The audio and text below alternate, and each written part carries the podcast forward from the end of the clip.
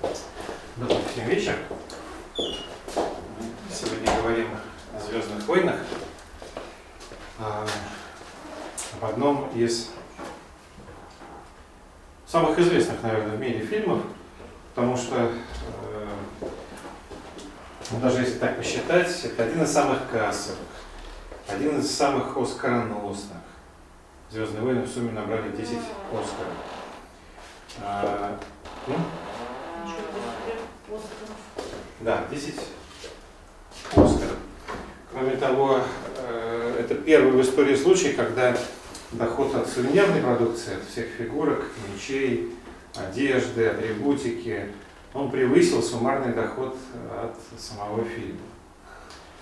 Можно говорить, что э, Звездные войны их называют киноэпопея, киноопера, сага, в общем, много разных эпитетов, э, что такое Звездные войны, что это э, такое явное, заметное событие в истории кинематографа и истории вообще. И прежде чем мы начнем о них размышлять, э, собственно, вопрос к вам, кто хоть как-то что-то о них слышал, а может быть даже и смотрел. В чем загадка, как вам кажется? Почему к Звездным войнам нет равнодушных? Что за секрет? В чем секрет?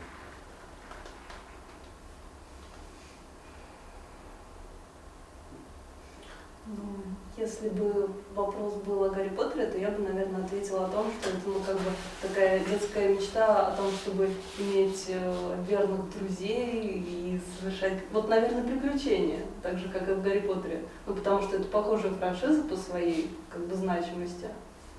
Вот, ну, наверное, момент приключений.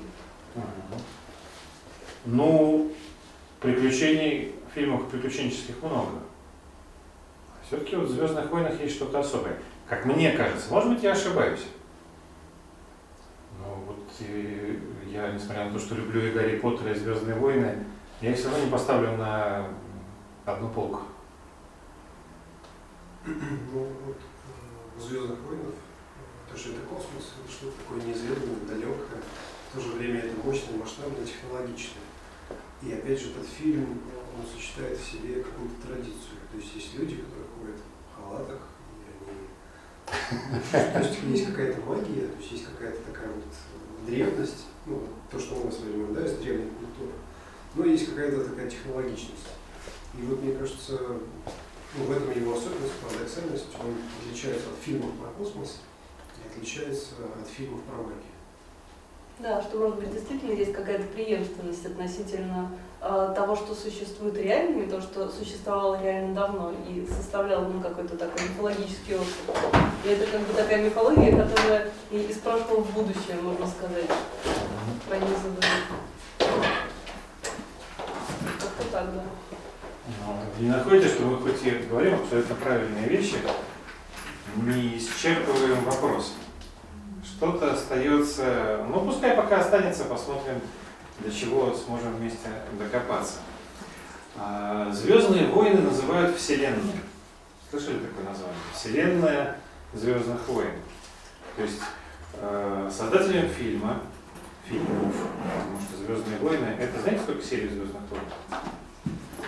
Вообще. Семь или Вообще. девять, не считая спин плюс еще СГ-1, плюс еще фильм о Хане Соло, который вышел в 14 Слышу слова ни мальчика, ни мужа не получится сказать, но профессионал.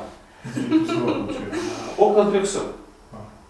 Если добавить А, ну, к этому еще да. все вышедшие в франшизе мультики, то получается около 300. То есть э, авторы создали пространство, язык, э, свой особый стиль, который позволяет внутри этого языка творить. И первым, кто начал творить, был сам автор Джордж Лукас, а сейчас только, ну, извините, ленивый э, не пробует э, писать что-то внутри этой вселенной. Получается, честно скажу, разное. Я поэтому, разговаривая о Звездных войнах, предпочитаю все-таки опираться на первые две трилогии, на первые шесть фильмов, первые шесть эпизодов, в которых, ну, как мне кажется, э, что-то именно звездно-воиновское настоящее сохраняется. Но Вселенная была создана. Это же не единственная Вселенная, да? Есть, э, кто-то даже путает, есть Звездные войны, есть Звездный путь, Star тоже своя Вселенная. Есть э, Битва престолов, есть Матрица, есть Марвеловская Вселенная, да? То есть э, в настоящее время э, сред для выражения чего-то в кино создано немало. Э, вообще считается, что среда создается, такая среда вселенная, создается двух, для двух основных целей. Зачем? Зачем создавать отдельный язык? Почему нельзя говорить на э, понятном, как вы думаете? Почему нельзя просто по-человечески, нормально сказать, э, как подобные же события могли бы происходить где-то под Тамбовом? Почему нет? Зачем нужен особый язык? Чтобы интереснее было. Первое. Э, развлекать. Не все могло случиться под Тамбовом. Далеко не все, а здесь у нас развязаны руки, и мы можем создавать все, что угодно.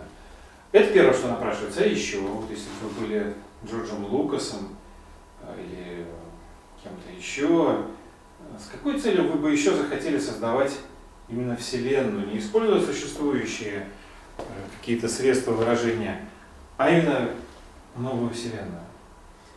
Сразу возникает э, желание выгоды. Можно создать что-то, что, на что у тебя будет право. Если это зайдет, то потом Ну, это тоже идет от развлечения. То есть все хорошо сделанное, но, понятно, принесет прибыль. Может быть, желание как-то расширить э, с одной стороны вот опыт именно создания, то есть вот что-то такое я создал, чего до этого не было. Ну, я не знаю, как даже, может быть, это типа гордость почесать или что-то в этом роде такую а, творческую. А с другой стороны, как-то вот на эмоциональный новый уровень, может быть, выйти. Может быть. Э, До появления Звездных войн, да, ну, что там говорить, до появления кинематографа, вселенные все равно создавали. Где? И кто? Где и кто? В книгах, понятно, где еще. Не знаю, Толкин он же раньше? Да. Да и до Толкина это было. Зачем писатели, э, поэты прибегали, прибегали к созданию своего особого языка, мира, образного ряда. Ну, что, что, что такое недоступное, таинственное, всех влекло. Мне кажется, это следствие. Ну, то есть они не хотели создать вселенную. Они А о хотели... каких вселенных мы говорим вообще? Что я имею в виду, думаете? Ну, как вселенная, там, «Властелин Другой колец». мир, другой мир какой-то. Вот. Где до «Властелина колец», задолго до «Властелина колец», ну, похоже, вы не читали сказки. Читали. Сказки, мифы, легенды – это же тоже особая вселенная, где с нами ведут разговор на своем особом языке. И э, что происходит в «Звездных войнах» абсолютно то же самое. Создается новый язык, новый образный ряд, мне кажется, в том числе не только чтобы нас развлечь. Вот если бы нас хотели с вами только развлечь, нам бы сегодня, наверное, обсуждать было нечего. Ну, кроме э, каких-то спецэффектов, ну, где их сейчас нету. А вторая цель создания Вселенной – это когда нужно что-то сказать. Для чего существуют сказки, для чего существуют мифы? Это когда нужно что-то сказать, когда нужно передать какое-то послание. Когда есть какая-то мысль, идея или несколько, которые надо передать. Как помните, в русских сказках э, сказка ложь, но в ней намек. Добрым молодцам урок. То же самое и здесь. Э, хорошую киноэпопею, хорошую вселенную можно смотреть просто для удовольствия, потому что красиво. и увлекательно. А можно при желании смотреть и со смыслом. Потому что за всей этой красотой автор пытается что-то сказать. И мне кажется, что одна из причин привлекательности Звездных войн в том, что все смотрящие их чувствуют, что им пытаются что-то сказать, не всегда понимают, но чувствуют. И это, ну, в этом есть какая-то загадка, интрига, это притягивает. А, точно так же, как в детстве мы читаем сказки, взрослые читают детям, и взрослые дети, ну, просто им приятно то, что происходит что-то хорошее в сказке. Но за этим есть какой-то смысл, и дети его чувствуют, они его пока не могут сказки привлекательнее новостей по телевизору именно тем, что в них есть какой-то смысл. А, давайте попробуем чуть-чуть об этом поговорить. Давайте попробуем. Ну, все же, наверное, смотрели Звездная война.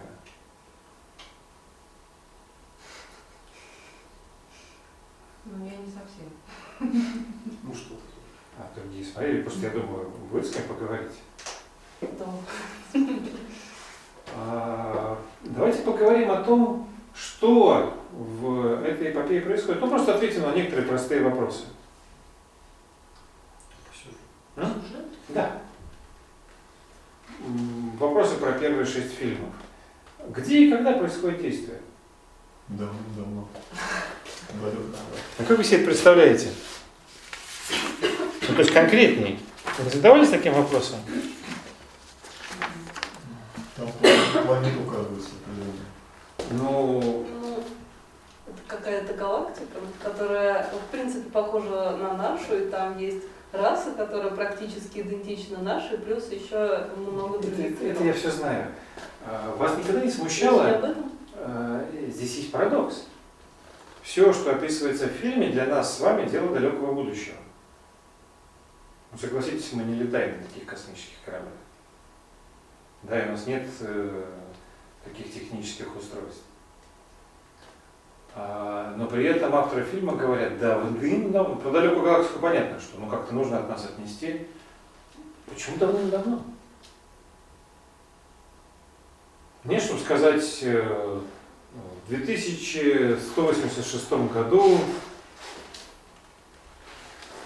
ну хорошо, в 3186, ну так, чтобы точно было недостижимое будущее.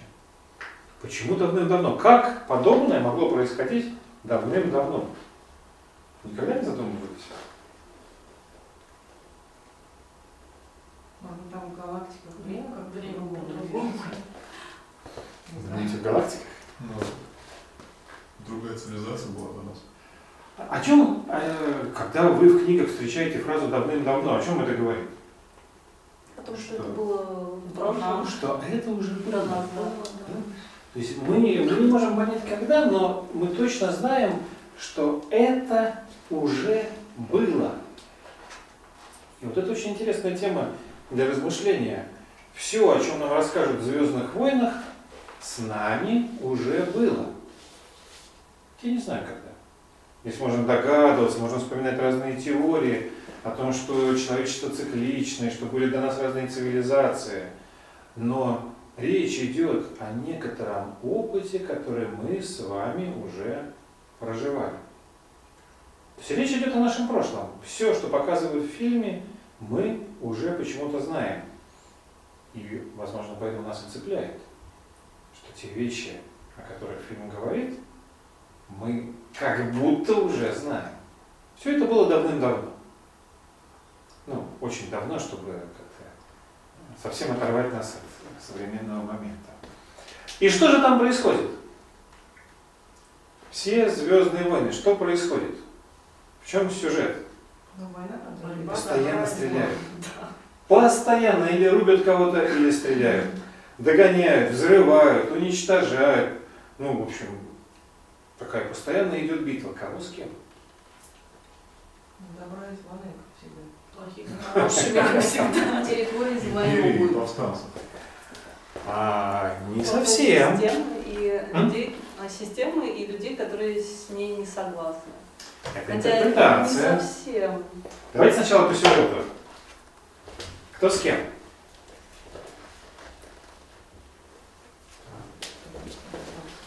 Ну вот тут такой вопрос. Ну, там же Ну, очевидно. с одной стороны, как бы джедаи и ситхи, с другой стороны, империя и повстанцы. Ну да.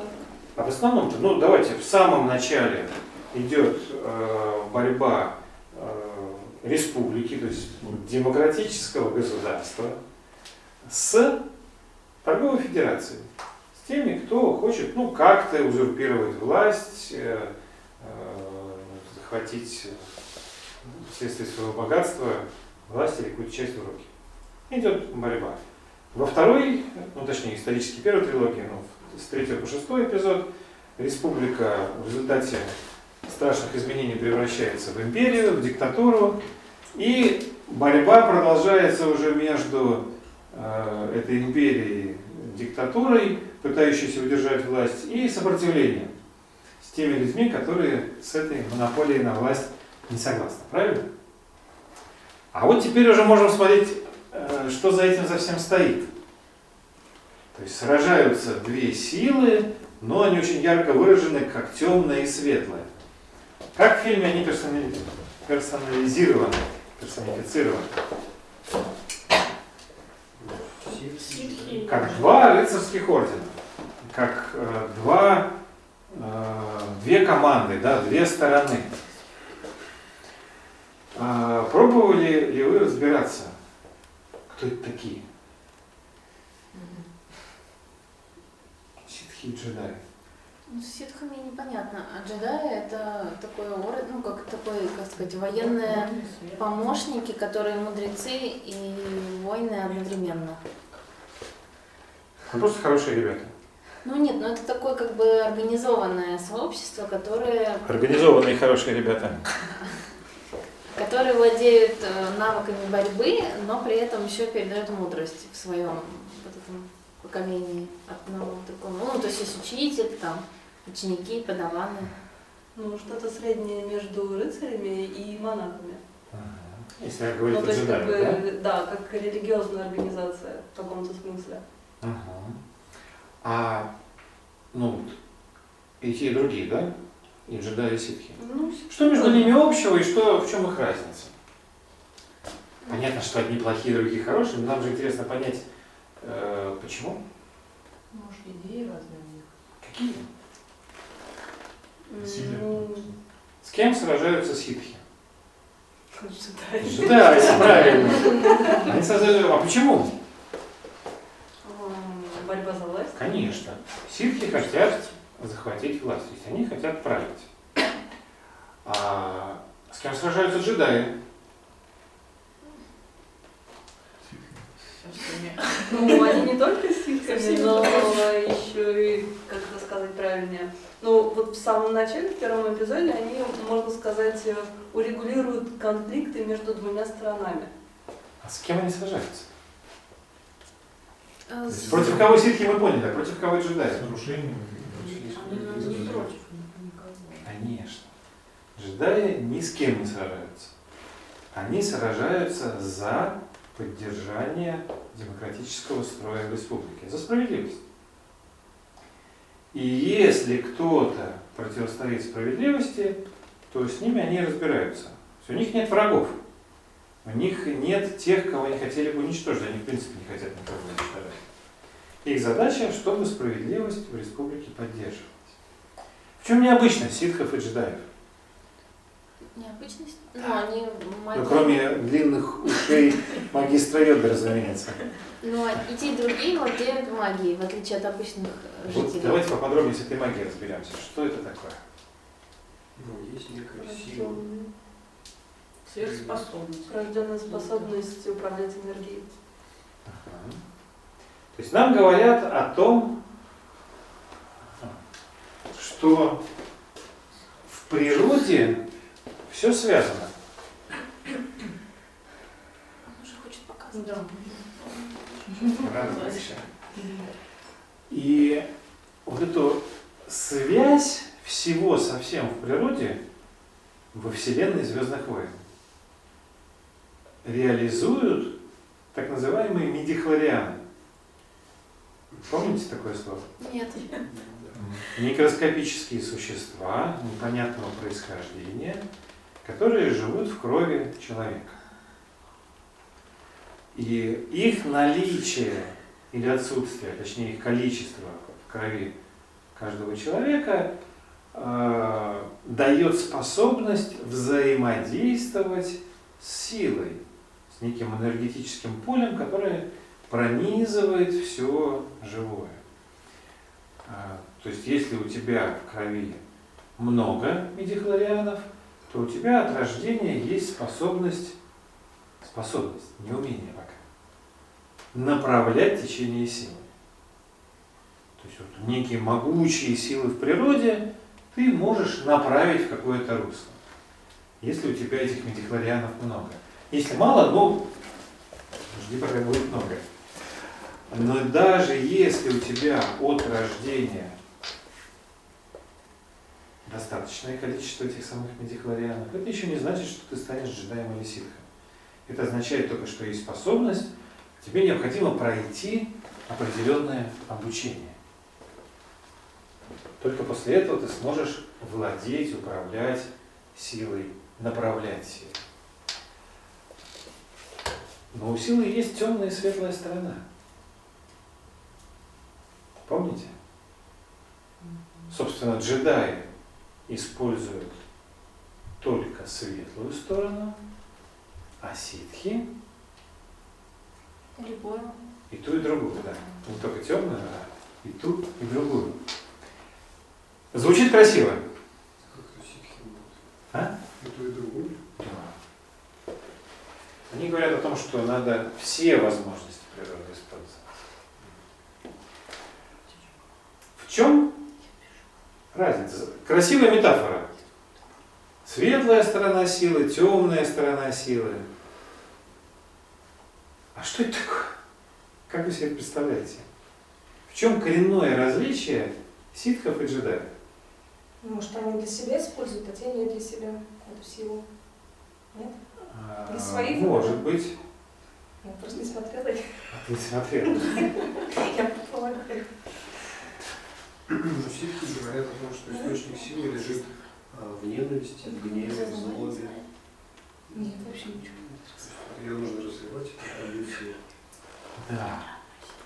То есть э, ситхи используют силу, в одном из моментов мы посмотрим, э, там, Палпатин об этом как раз и говорит, для, не Палпатина, а Энакин Палпатин, для удовлетворения своих желаний, страстей, дословно. Используют для удовлетворения своих страстей. То есть э, возможности природы, ну а для нас не секрет, что природа гораздо сложнее устроена, чем мы себе представляем, и очень много разных возможностей. Э, Имея доступ к этим возможностям, ситхи пытаются поставить их себе на службу, используют в своих личных целях. Джедаи, как говорит Энакин в этом разговоре, самоотвержены. То есть они действуют э, не для себя, а ради поддержания справедливости. То есть все возможности, которыми они обладают, они никогда не используют для себя. Очень интересно, это отголосок таких очень древних кодексов чести, когда всем мудрым и посвященным людям, занимавшим светлую сторону, запрещалось использовать способности, которыми они владели в своих личных целях. И наоборот, э, отличительная особенность черной магии, как вы знаете или не знаете, это как раз попытка поставить законы природы на службу личным своим интересам. Маленьким, может быть, или большим, смотря какой черный маг. Хорошо. Более-менее разобрались, остался последний и главный вопрос. Чтобы понять, что нам хотят сказать. А кто главный герой киноэпопеи? Юг. Учитель. Как вам кажется? Получается, что целая семья, можно сказать, династия даже в каком-то смысле. Мне интересно, почему? Ответить-то можно очень по-разному. Ну, нам больше всех по показывают сначала Энакина, наверное, он самый главный герой, а потом Люка.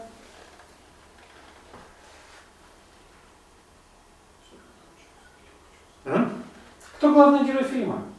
Йода учился. Лё- Йода учились все. Йода учил за 900 лет, который жил, всех джедаев. Мне кажется, тот, Это его работа. Тот, кто стал Люк, да? Энакин. Мне кажется, Энакин. Почему? Ну, по- показан его путь от э, того, как он начинал, был маленьким, несмышленным, стал, э, стал плохим, потом стал хорошим. Ну, в общем, Но и- если бы не он, то бы так все бы не сдвинуло. Нам нечего было посмотреть, да? То есть он, он создал ситуацию, где а, усилилась темная сторона намного. И получается, джедаи сразу главного из-за этого не убили. А все могло бы закончиться. То есть вы думаете, что Энакин? Ну, Энакин создал сюжет, но я считаю, что показывает весь род, как бы передавал силу, как какие спец- специфика была, и вот, вот эту семью и темную сторону взаимодействия между ними. Любопытный вопрос задавать. Смотри, ну, А, Во всех фильмах. Да, если взять исследования, то чаще всего в фильмах появляются именно два дроида. R2-D2 и C-3PO. То есть, если брать по частоте появления, то это именно они. Там очень любопытная статистика у Звездных войн. Просто закачаешься, сколько всего там. Самая часто встречающаяся фраза, кто сколько раз появляется, кто в какой серии, какие актеры кого играют. Ой, вы знаете, книги написаны об этом. Но это не, не тема любопытная, фанаты. Не тема нашего сегодня разговора. Хочется сказать, что главный герой Люк, потому что он герой. Правильно? А, ну, Люка мы знаем всего три эпизода. Ну, три с половиной там. Рождается. В третьем эпизоде на самом деле, да, действительно, главный герой э, всей киноэпопеи это Энакин Скайуокер, который рождается как спаситель мира. Потому что у джедаев есть предсказание, что родится великий уравнитель, тот, кто сможет согласовать наконец-то темную и светлую стороны силы и привести мир к гармонии. Чтобы исчезла вот эта вражда, чтобы исчезла борьба. Это будет э, человек, у которого невероятное сочетание, невероятное количество дихлорианов, и когда Оби-Ван находит э, такого мальчика, у него, конечно же, ощущение, что он нашел того самого э, спасителя мира. Значит, он был неправ. А вот это очень интересный момент. Я, я боюсь просто, я себя бью по рукам, потому что я хотел только об одной линии рассказать на лекции. На самом деле очень много линий, таких философских внутри этого, э, внутри этой эпопеи. И одна из них, например, про предсказания. Там надо внимательно слушать Йоду, э, когда Йоде говорят, ну так, когда Йода сомневается, что он станет великим джедаем, и даже отказывается его учить, если помните, Йоде предложили учить. Это же работа Йоды. Учить джедаев. Он говорит, нет, я не хочу. Я говорю, ты что, ты как? Ведь было же предсказание. Йода на своем вот этом птичьем языке говорит, но предсказания могли неправильно истолковать. И вот тут ты задумываешься. Есть предсказание, какая-то предопределенность, есть реальное течение событий, есть люди. То есть ты перестаешь смотреть э, на происходящее только в плоскости. Да, предназначено.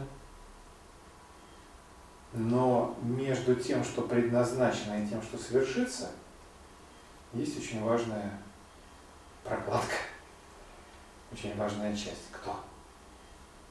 Сам человек. Сам человек. Потому что в конечном итоге человек должен сделать или не сделать свой выбор. Сделать или не сделать. И как раз в Звездных войнах это очень хорошо показано. Вот он, спаситель. Давайте его сейчас научим, выпустим в мир. На самом деле подобные истории в истории человечества были. Ну, может, это не с предсказанием, то есть нет вот этого пласта, может, просто люди интерпретировали не так, не в отношении того человека. Может быть. Может, предсказание это верное изначально. Может быть. Мы этого и не узнаем никогда. Вот предсказание, вот человек, вот великий, а у него же сверхспособности у Энакина Скайуокера. И Оби-Ван обучает его. Он идет против воли совета. Совет говорит, нет, не надо его учить. Слишком странный, да и старый уже. Ну, про мальчика. Но Убиван, который сам отличался такой строптивостью, самодостаточностью, самоуверенностью, за что его Йода порицает, если успеем, посмотрим эти кусочки. А, Но Убиван говорит, нет, все равно я буду учить. И учит его. На первый взгляд получается великий джедай, его подаван. У них, помните, иерархия юнлинги, детишки, которые обучаются. Чтобы получился джедай, учить надо с самого детства. Да, нам с вами уже извините. Потом, когда ты становишься подростком, становишься учеником мастера подаваном, и потом, проходя испытания, становишься джедаем. Возможно, следующий уровень это магистр, который входит в совет Вардена. Но это для избранных их там достаточно мало. А, Так вот Энакин, обученный, э, гордый, смелый, лучший среди всех, в итоге приходит к тому, что становится исчадием ада.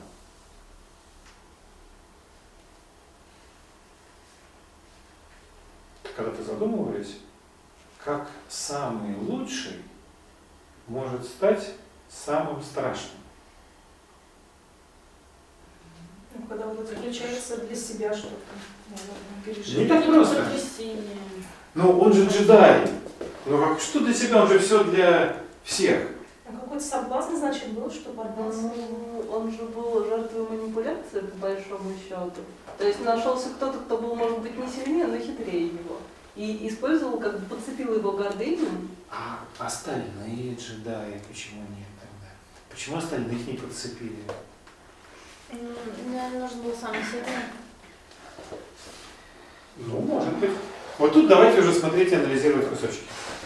Хорошо? Можем?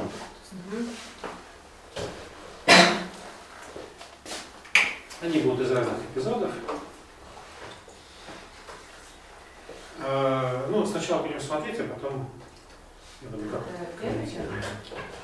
Это маленький, да, вы узнаете, маленький Энакин в, на совете джедаев, и с ним разговаривает.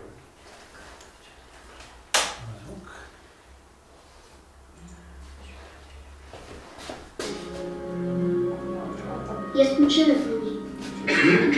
Ты потерять ее боишься, а? Какое? Давайте сначала. Что ощущаешь? Холодно. Страшно тебе? Нет. Видим тебя насквозь. Проверь свои ощущения. Ты все время думаешь о своей матери. Я скучаю по ней. М? Ты потерять ее боишься, а? Это имеет значение? Огромное. Страх доступ открывает к темной стороне. Страх рождает гнев, гнев рождает ненависть, ненависть – залог страданий.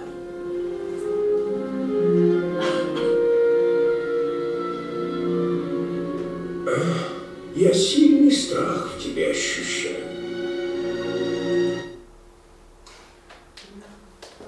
Парадокс. Это самый смелый в будущем воин в республике. Я без иронии говорю. Но магистр Йода чувствует в нем страх.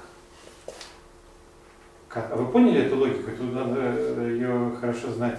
Страх открывает доступ к алчности, гневу, ненависти, к темной стороне. Да, прежде всего гневу. Почему? О каком страхе идет речь? Ну, Когда ты боишься темноты? О страхе что-то потерять. Да. Когда ты боишься что-то потерять. В данном случае это невинная вещь. Ребенок, который боится потерять маму. Что может быть более милым?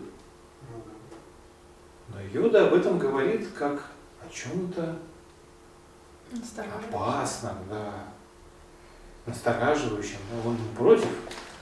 Ребенок есть ребенок, но он предостерегает, что есть опасность. Почему? Здесь разница бояться за то, что с человеком что-то случится, или бояться потерять. Потому что если ты боишься что-то потерять, то ты становишься зависимым от этого. Ну, а разве не все дети боятся? Все. Все зависимы. Поэтому не все дети ожидают.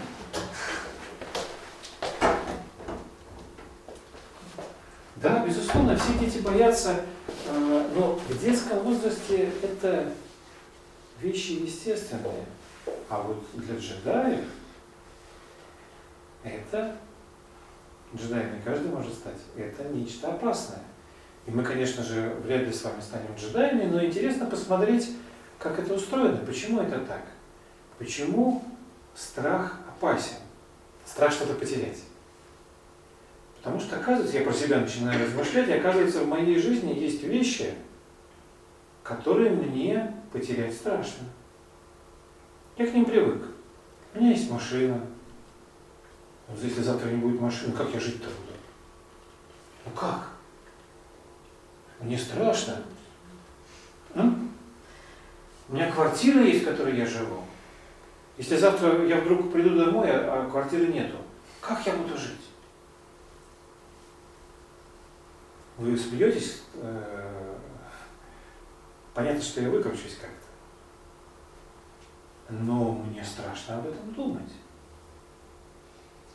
А если гипотетически представить, что кто-то у меня отнимает квартиру, машину, здоровье, э, разум, э, знания, э, близких, что-то еще, все, что мне дорого. Я же не хочу это отдавать. А тут не подключается вот процесс ид- идентификации, потому что мы себя вот соотносим с этими вещами. Это как потеря личности, что ли, идет. В каком-то смысле да, но тут все гораздо проще. Что будет со мной, если у меня отнимут любимые вещи? Ну, я, наверное, возненавижу. Я разозлю. Я никому из них спасибо не скажу. Я буду их не любить. Я буду их поминать нехорошими словами. Я, может быть, даже что-то страшное сделаю. То есть во мне пробуждается гнев, ненависть, и вот я уже на темной стороне. Я такой хороший, светлый, пушистый, который за все доброе, только потому, что забрали какую-то мою любимую прелесть, если говорить о Вселенной Толкина, только по этой причине я уже перехожу на темную сторону. И это очень тонкая грань. Поэтому с чего начинается обучение джедаев, обращают внимание в первую очередь на то, к чему человек привязан. Если он боится что-то потерять, это опасный знак. Но Энакин молодец. На самом деле, хоть он здесь и боится что-то потерять, на самом деле его воспитывает сам Оби-Ван Кеноби, один из лучших джедаев. Они сражаются с ним и побеждают самых злых урк, этих самых орков, кого-то. Все зло. И Энакин становится героем. Однако, кто помнит содержание, злой гений всей этой истории, главный ситх, скрывающийся за постом, за личностью канцлера Палпатина, строит свои планы. Он понимает, что одному ему не достичь могущества империи, ему нужен мощный помощник, раб, ученик. И он хочет перетащить на свою сторону Энакина. Как это сделать? Забрать то, что любит. Ну, с помощью его же страха, наверное, Энакина. Отобрать самое дорогое. Ну, если отобрать самое дорогое, то ничего не произойдет. Я только- Это угрозы, может быть. Внушить страх какой-то проблемы и потом предложить решение. Э, Есть, к сожалению, такой принцип, ведь э, какими бы развитыми, мудрыми, хорошими, глубокими мы с вами не были, но в каждом из нас есть как светлая сторона, самоотверженность, любовь к другим людям, так и темная сторона. Страхи, привязанности, ревность и так далее. И для того, чтобы перетащить человека на темную сторону, не надо его уговаривать. В нем надо просто культивировать темную сторону. А, Давайте сразу сделаю ремарку, как в рекламе пишут, не пытайтесь повторить. То, что я говорю, это не реклама. Это я не предлагаю кого-то перетаскивать на темную сторону, упаси Бог как раз наоборот. Точно так же для того, чтобы человека перенести на светлую сторону, в нем надо стараться культивировать светлое. Но на это мало кто способен. А вот подпитывать в человеке его слабости и недостатки, это пожалуйста. И вот смотрите, что начинает делать Палпатин.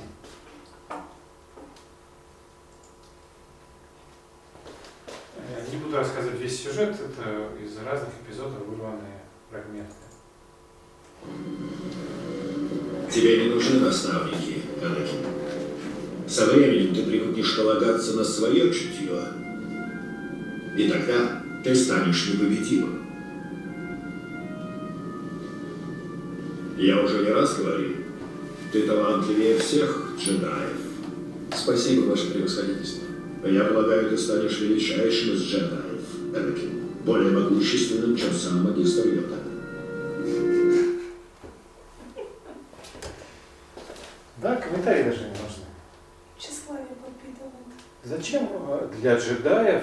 Джедаев священны взаимоотношения учителя и ученика?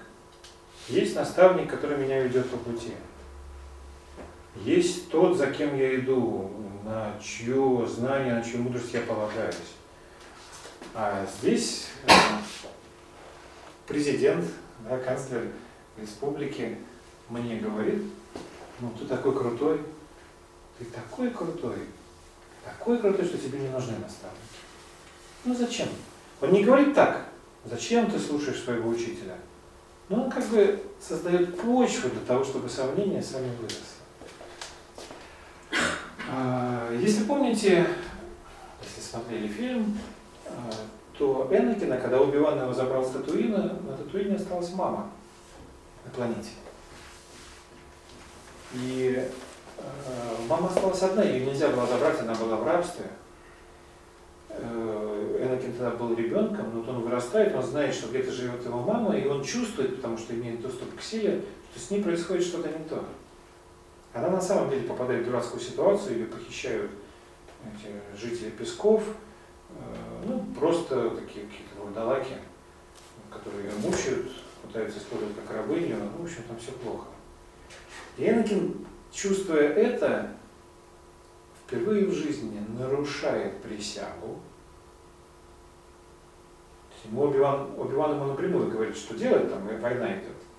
И вот он по дороге к очередному месту сражения залетает на планету, где находится его мама, э, успевает как раз в последний момент перед ее смертью. Он спасает ее, и она умирает у него на руках. И дальше происходит такие, такая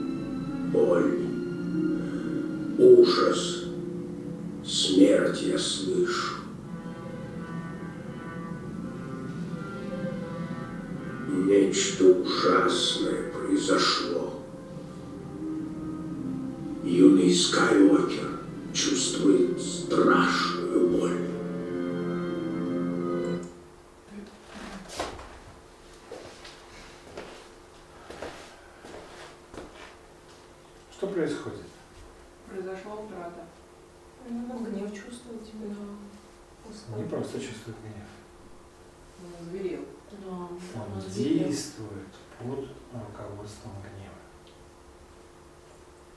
Гнев чувствовать может каждый. Чувствовать. Джедаи не имеют права позволять выходить гневу.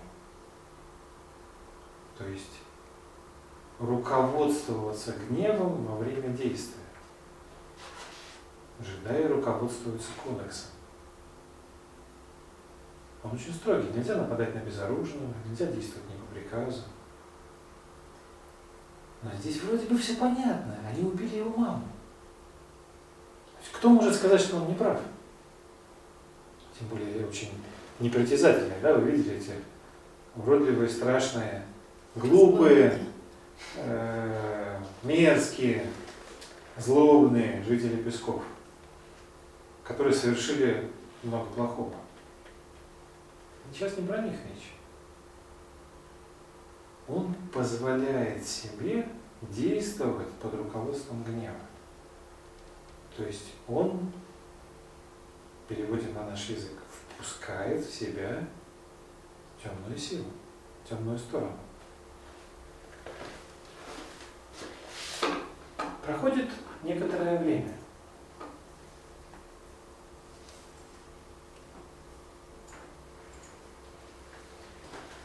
Канва событий эм,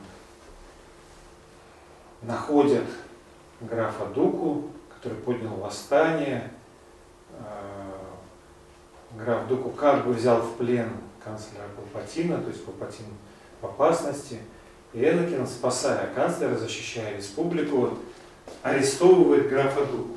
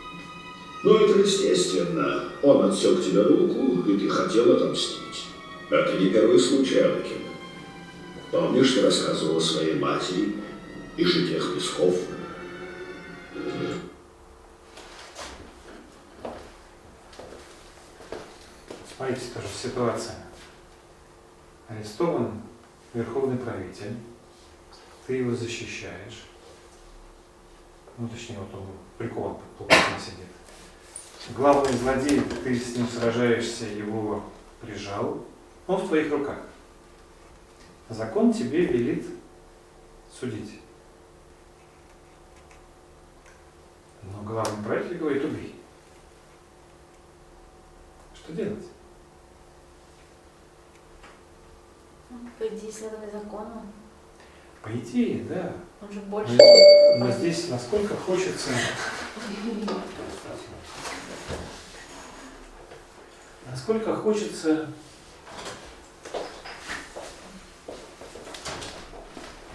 Ведь тот действительно ему напакостил очень сильно. Как напакостил, отрубил руку ему. Да. То есть это его враг. И тут тебе дают возможность его убить. И главный говорит, убивай. Представляете, насколько сложно удержаться от того, чтобы не сделать это.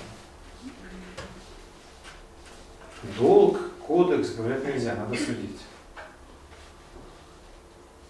Он убивает. Ну, кстати, легко э, оправдать себя. Мне же сказал сам. Но проблема даже не в этом. В этот момент он впускает еще больше в себя темную сторону. Он действует под руководством гнева, понимаете? А? Да? Дальше, дальше сложнее будет. Потому что в дело вступают еще более тонкие вещи.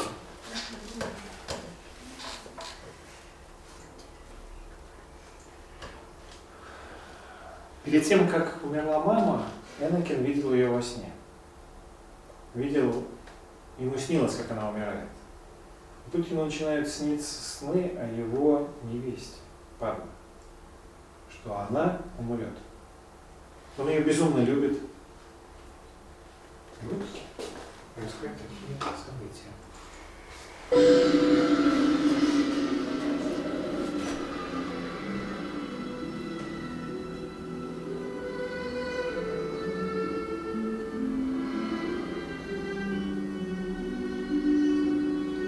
Энни, я хочу родить ребенка дома, на Набу. Мы можем с тобой отправиться в озерный край. Никто не узнает. Я вылечу заранее и все приготовлю. Я знаю прекрасное место. Там кругом сады.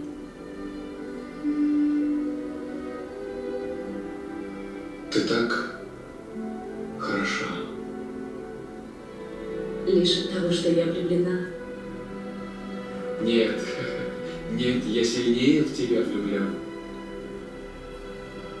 Ослеп от любви? Ну, я не это имел в виду.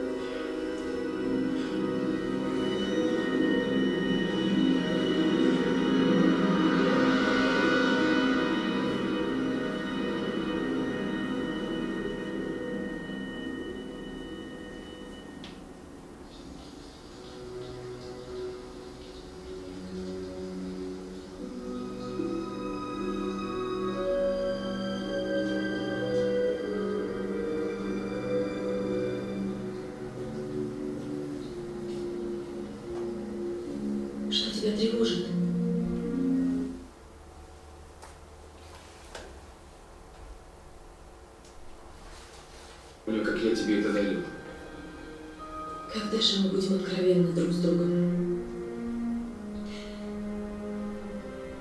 Я видел сон, Плохой?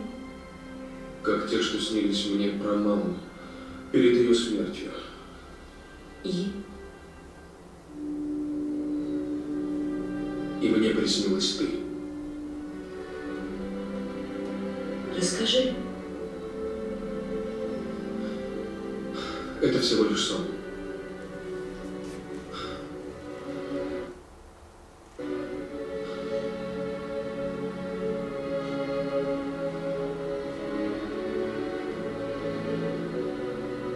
Природах. А малыш? Я не знаю. Это только сон. Я не хочу, чтобы и этот сбылся. Ребенок изменит нашу жизнь. Вряд ли королева позволит мне остаться в Сенате. А если совет узнает, что отец ты... Да я знаю, знаю.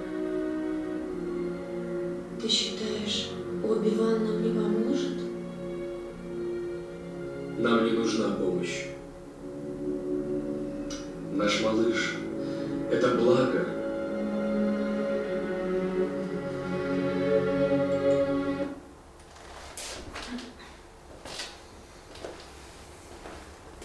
Длинный фрагмент, не знаю, удалось ли вам проследить мысль.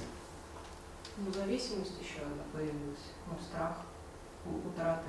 Помните в самом начале, на что обращает внимание Йода? Страх в нем я вижу. Страх потерять. И у него появляется страх потерять падма. Опять же, так, если задуматься, ну как можно обвинить человека, обвинить, да, в том, что он боится потерять любимого. Это же прекрасно, что он так ее любит. Но это очень тонкий вопрос. И джедаев учат различать любовь как самоотверженность и любовь как обладание. Любовь, когда ты посвящаешь себя чему-то или кому-то. И любовь, когда ты хочешь, чтобы у тебя было что-то или кто-то. А здесь у него все смешивается. Более того, понимая, что он может ее потерять, он не просто чувствует зависимость, а он говорит страшную вещь. Какую? Страшную для джедаев. Нам не, нужна, нам не нужна помощь учителя.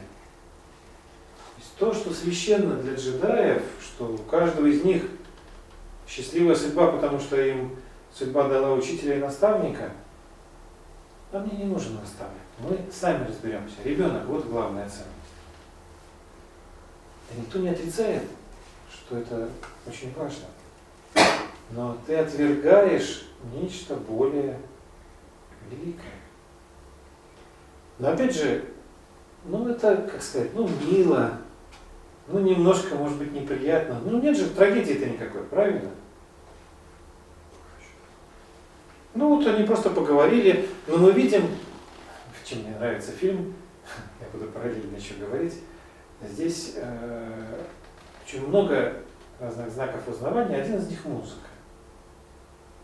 По мере того, как Энакин превращается в Дарта Вейдера, а потом обратно, да, будет появляться его мелодия. И еще взгляд. Если вы помните взгляд ребенка Энакина, это светлый взгляд. А потом постепенно, вы просто следите за картинкой, у него постепенно станов, взгляд станов, начинает темнеть. Я не знаю, как это сделали, но видно, что например, темный становится взгляд. В те моменты, когда в него проникает темная сторона. Пока все еще хорошо. Как быть, когда ты попал в такую ситуацию? Наверное, бежать за помощью. Да, он бежит.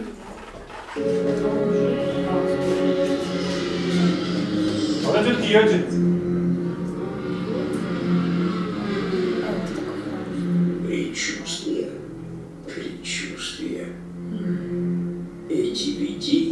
Твои. Они сулят боль, страдания, смерть. О себе сейчас говоришь ты? Или о ком-то другом? О другом. О близком тебе? Да. Осторожность соблюдать, глядя в будущее надо, Энакин. Боязнь потери к темной стороне привести может. Я не допущу, чтобы эти видения стали явью. Смерть – это жизни естественная часть. Радуйся за близких твоих, которые в силу преобразовались. Не оплакивай их, и о них не горюй, ведь к ревности приводит привязанность. А ревность ведь это алчность и тень. Что мне делать, магистр Йода? Отпустить ты должен скорее все то, что ты потерять боишься.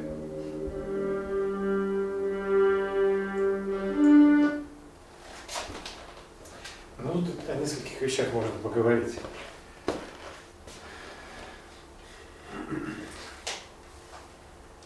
Не печалься, не бойся потерять близких, говорит Йода. Если вам такое сказали.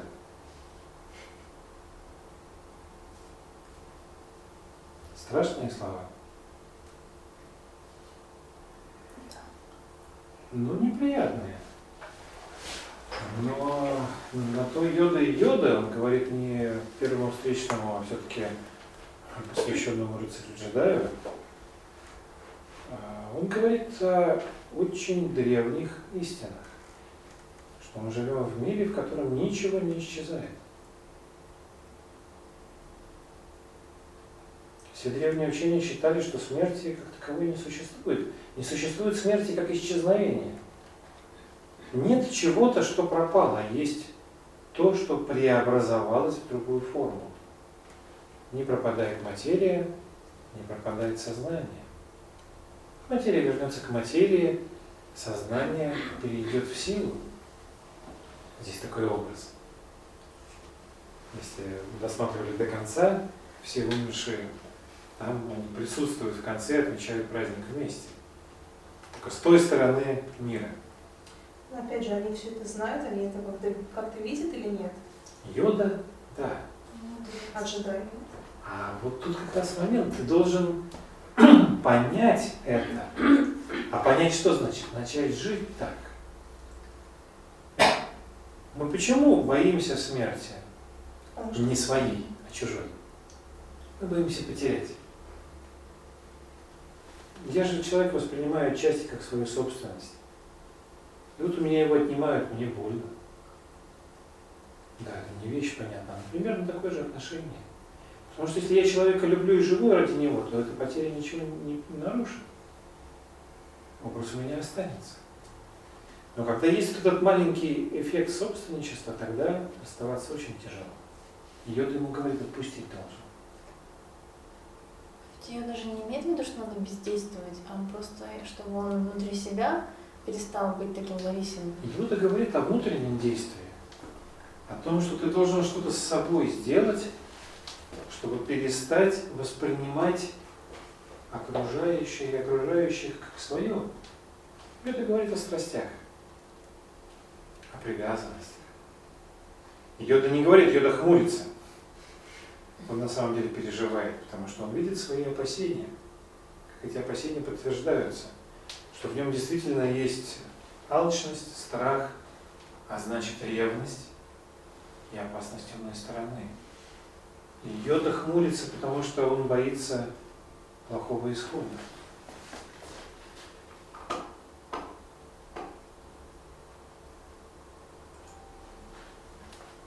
Это один из наставников но есть и другой.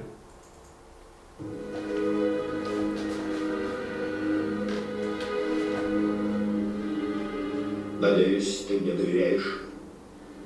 Конечно. Нужна твоя помощь, сынок. О чем вы? Я полагаюсь на тебя. В чем? Я не понимаю. Ты теперь глаза, уши и голос нашей республики. Энакин, я назначаю тебя своим личным представителем в Совете джедаев. Меня? Я магистр? Я потрясен, сэр. Но совет сам утверждает свой состав, они не согласятся. Они согласятся. Ты им нужен. Больше, чем ты думаешь.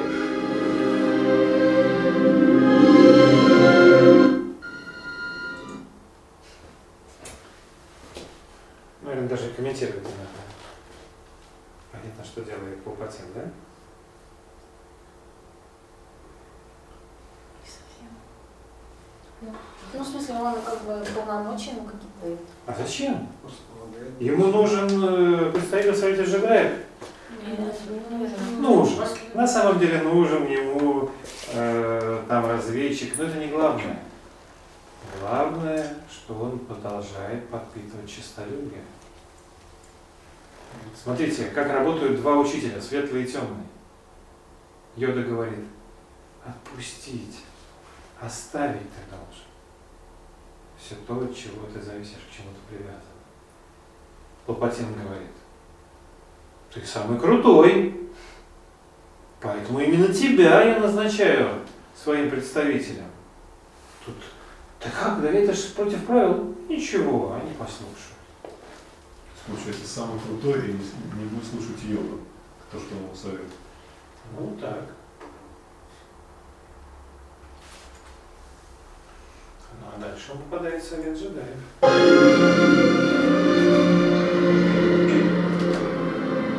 Совет с этим назначением смирился, но не с легкостью отнюдь. Тревожен этот ход канцлера Палпатина. Я понимаю. Ты введен в совет, но мы не даем тебе звания магистра. Что?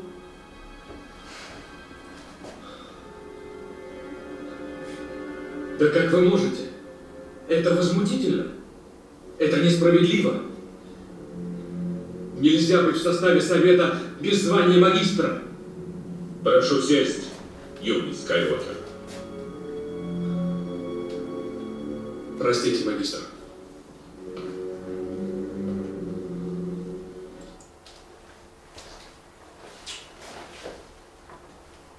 Что скажете? Наглец. Ну, уже настолько зацепило, настолько удалось зацепить его самолюбие, что, ну, видите, непроизвольно это прорывается. Он был никем только что. Только сделали членом совета, и он уже качает права. Дальше интереснее. Это же ерунда какая-то. Принять меня в совет без звания магистра. В истории Ордена Джедаев такого не было. Успокойся, Энакин, тебе оказана большая честь. Стать членом Совета в таком возрасте еще никому не удавалось. Суть дела в том, что ты слишком близок к канцлеру. И Совету не нравится то, что он решил вмешаться в дела джедаев. Я вам клянусь, я не просил назначать меня в совет. Но ты этого хотел.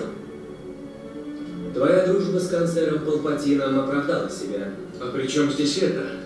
Совет смирился с этим назначением лишь только потому, что канцлер тебе доверяет. И? Энакин, я не хотел ставить тебя в такое положение. В какое положение? Совету нужно, чтобы ты сообщал им обо всех действиях канцлера. Они хотят знать, что он затевает.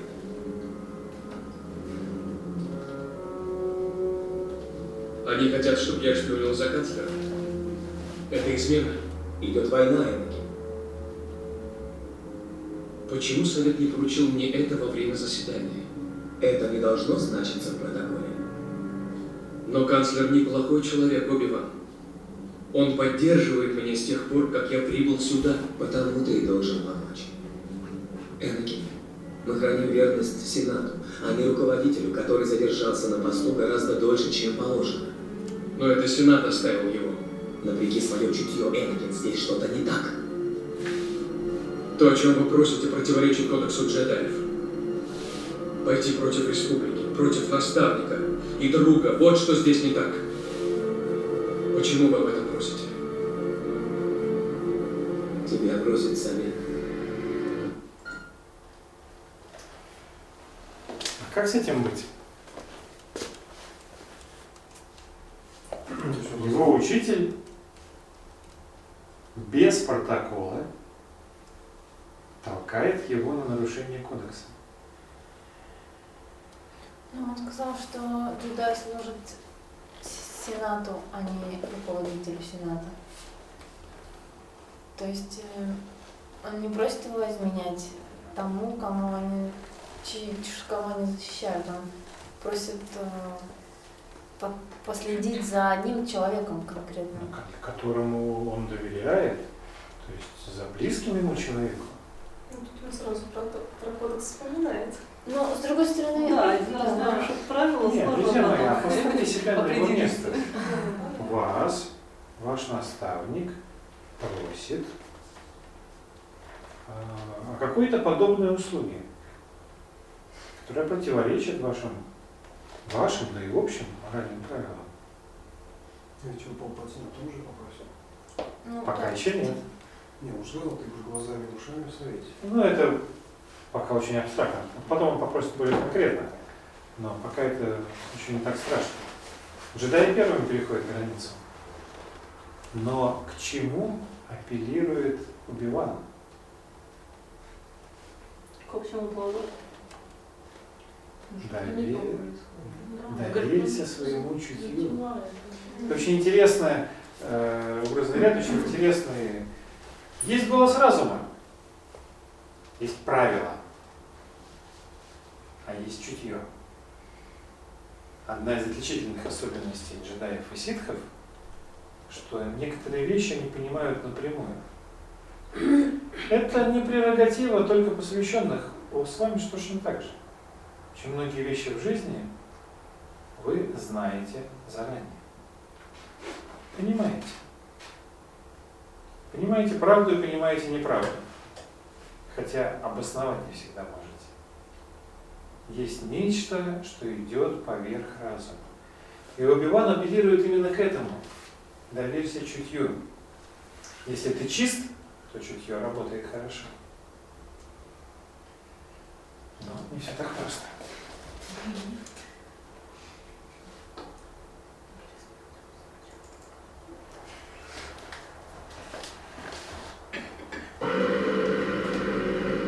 Вы звали меня к отцу? Да, Энакин, подойди, у меня хорошая новость. Наши клоны-разведчики э, выяснили, где находится генерал Тримус. Он прячется в системе Утапау. Наконец-то. Мы возьмем в плен этого монстра и конец войне.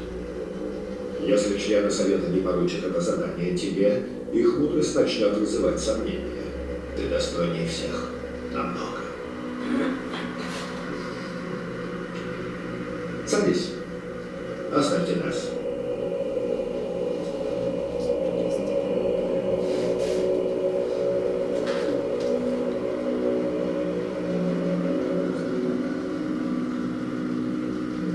Энакин, ты знаешь, я не могу полагаться на совет джедаев. Видимо, они скоро посвятят тебя в свой заговор. Я не вполне понимаю. Ты наверняка чувствуешь то, о чем я подозреваю. Совет джедаев хочет управлять республиками. Они решили предать меня. Я не думаю, что... Энакин, где твое чутье? Ты знаешь, верно? Я знаю, что они в вас не верят. Как и в Сенат, и в республику, и в демократию тоже, кстати. Честно говоря, мое доверие к ним подорвано. Почему? Они, вероятно, попросили тебя сделать нечто нечестное. К примеру, шпионить за мной, верно?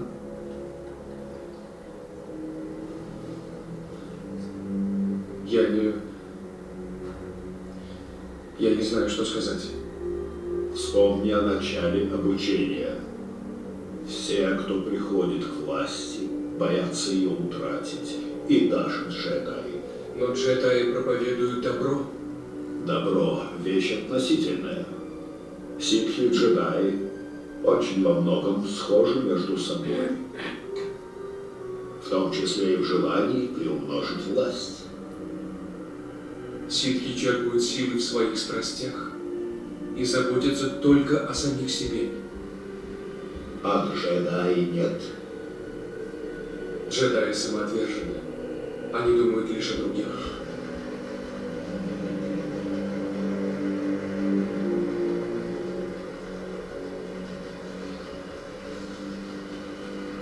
Ты слышал когда-нибудь легенду о Дарти Плегасе Мудром?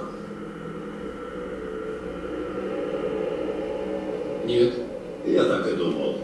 Джедаи молчат об этой трагедии. Это легенда ситхов. Дарт Плегас был темным владыкой ситхом, столь могущественным и мудрым, что открыл, как использовать силу для воздействия на мидихлорианы для создания жизни.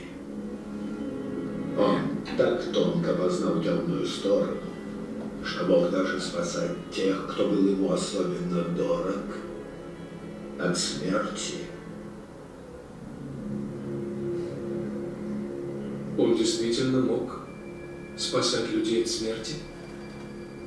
Темная сторона силы открывает путь к таким способностям, которые кое-кто считает неестественными. И что с ним случилось? Он обрел такое могущество, что боялся только лишь одного – лишиться власти, что, конечно же, и случилось. К несчастью, он научил своего ученика всему, что знал сам, и тот убил его, пока учитель спал. Забавно. Он спасал от смерти других, а себя не сумел.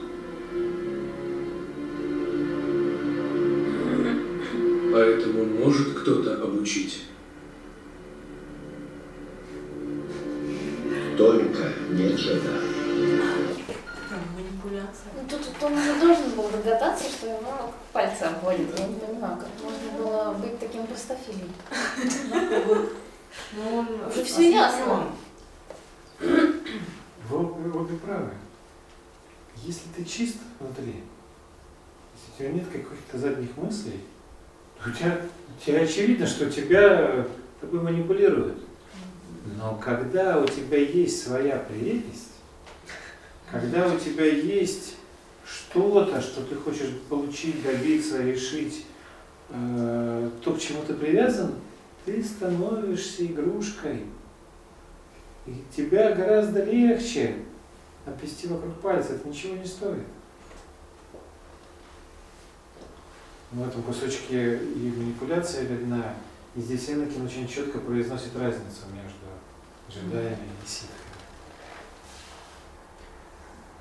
Но на самом деле, после того, как он закидывает крючок про возможность спасения жизни, Энакин практически почти безвозвратно погиб. Он заглатывает эту наживку.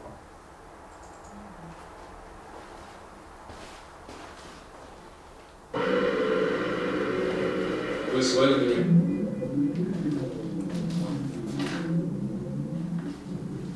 Канцлер, только что получен рапорт магистра Кеноби. Он вступил в бой с Грибусом. Будем надеяться, магистр Кеноби с этим справится. Я должен быть с ним. Досадно видеть, что совет не хочет оценить по достоинству твои таланты. Тебя не удивляет, что они не присвоили тебе звание магистра? Если бы я знал. Все больше я чувствую, что я в совете словно чужой.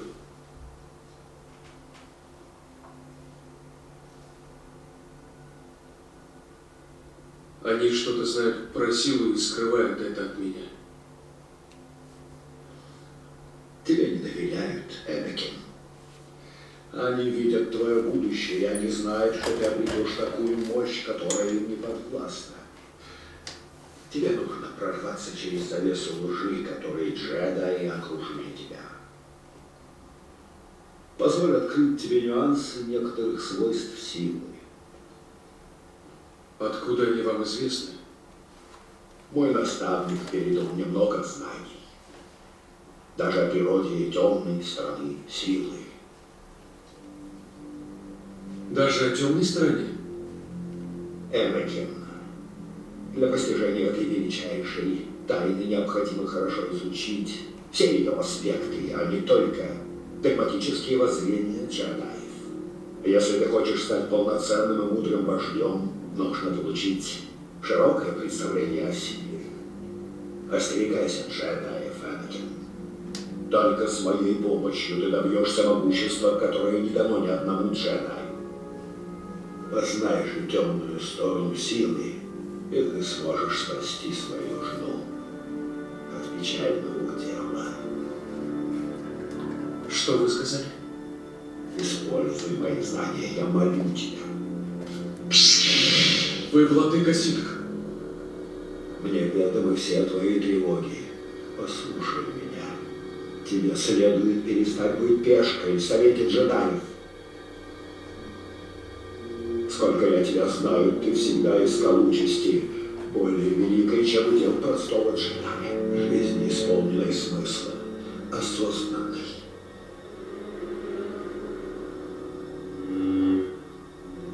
Ты намерен убить меня? Мне бы очень хотелось. Я знаю это. Я уловил твое излучение. Гнев тебе может придать новые силы.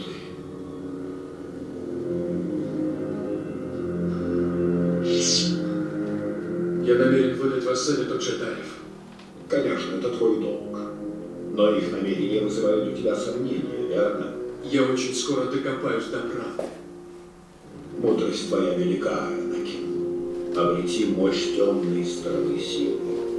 Способность спасти Падме.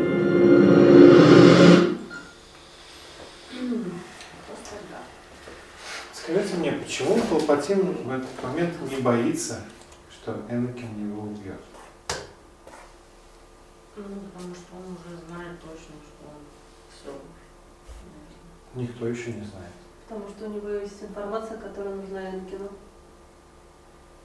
Ну, как спасти жену.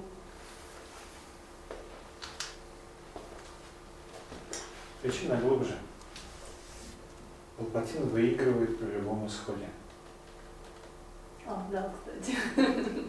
Если Энакин его убьет, то Энакин станет владыкой ситхом. Потому что он убьет, исходя из каких побуждений? Из гнева. Из гнева. Он будет действовать из гнева, все. Тогда он же точно не вернется на светлую сторону. Ну так ведь он же нужен был Палпатину, чтобы тот помогал Понятно, воплощать понятно. все его там задумки, а если он умрет, какой смысл? Но Энакин тоже это уже убивал вроде, нет?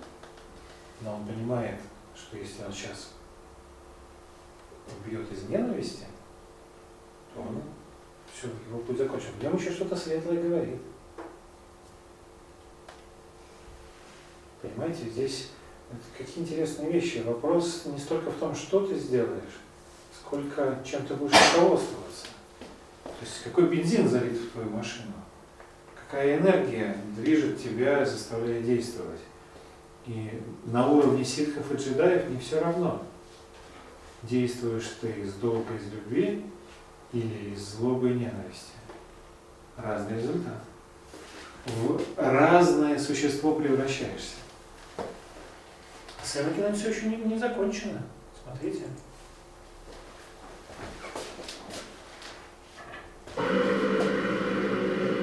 Вы звали меня? Магистр Винду. Нужно поговорить. Скайуокер, нам сообщили, что Оби-Ван уничтожил Деринус. Теперь канцлер должен вернуть чрезвычайные полномочия Сенату. Он не откажется от власти. Я открыл страшную правду. Канцлер Палпатин, владыка ситх. Владыка Ситх? Да, тот, кого мы искали. Ты так считаешь? Ему известны свойства силы. Он много знает о темной стороне. Ты уверен? Абсолютно. Наши опасения подтвердились. Нужно действовать, чтобы спасти Орден джедаев. Магистр, могущество канцлера велико. Для его ареста вам нужна моя помощь. Тебе не стоит лезть в эту историю. Я чувствую в тебе сильное смятение, Скайуокер. Страх туманит твой рассудок. Я должен пойти, магистр. Нет. Если ты сказал правду, я начну тебе доверять. Но пока побудь здесь. Жди нашего возвращения в покое Совета. Да, магистр. Это молодой Морфеус? А? Молодой Морфеус?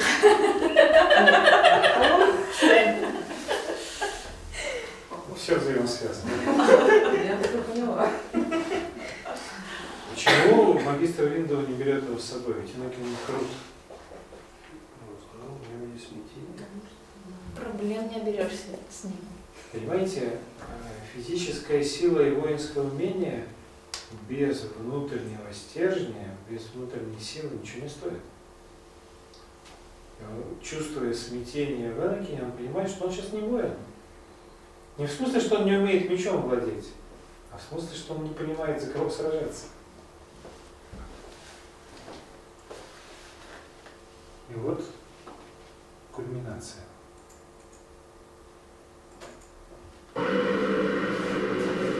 Вы звали меня?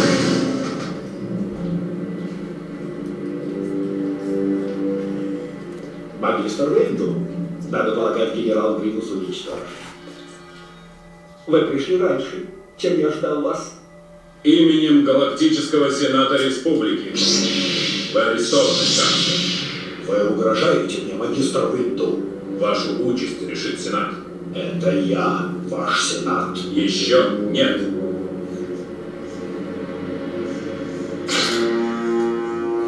Это измена, магистр. Ah!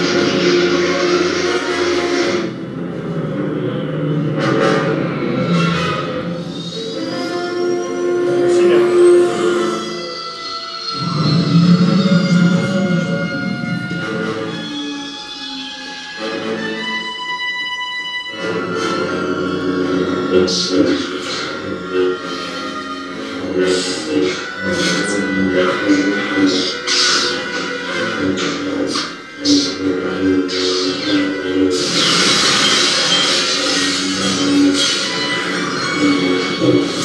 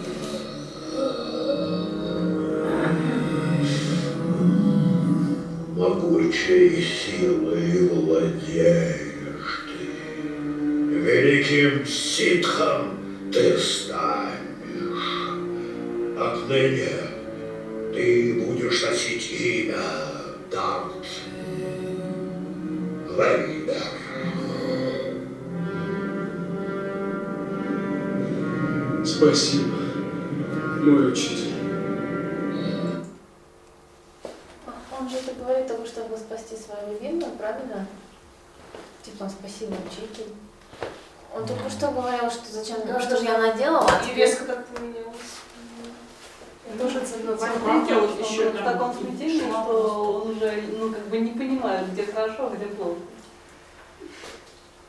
Можно быть в смятении, можно не понимать, где хорошо и где плохо, но есть действие.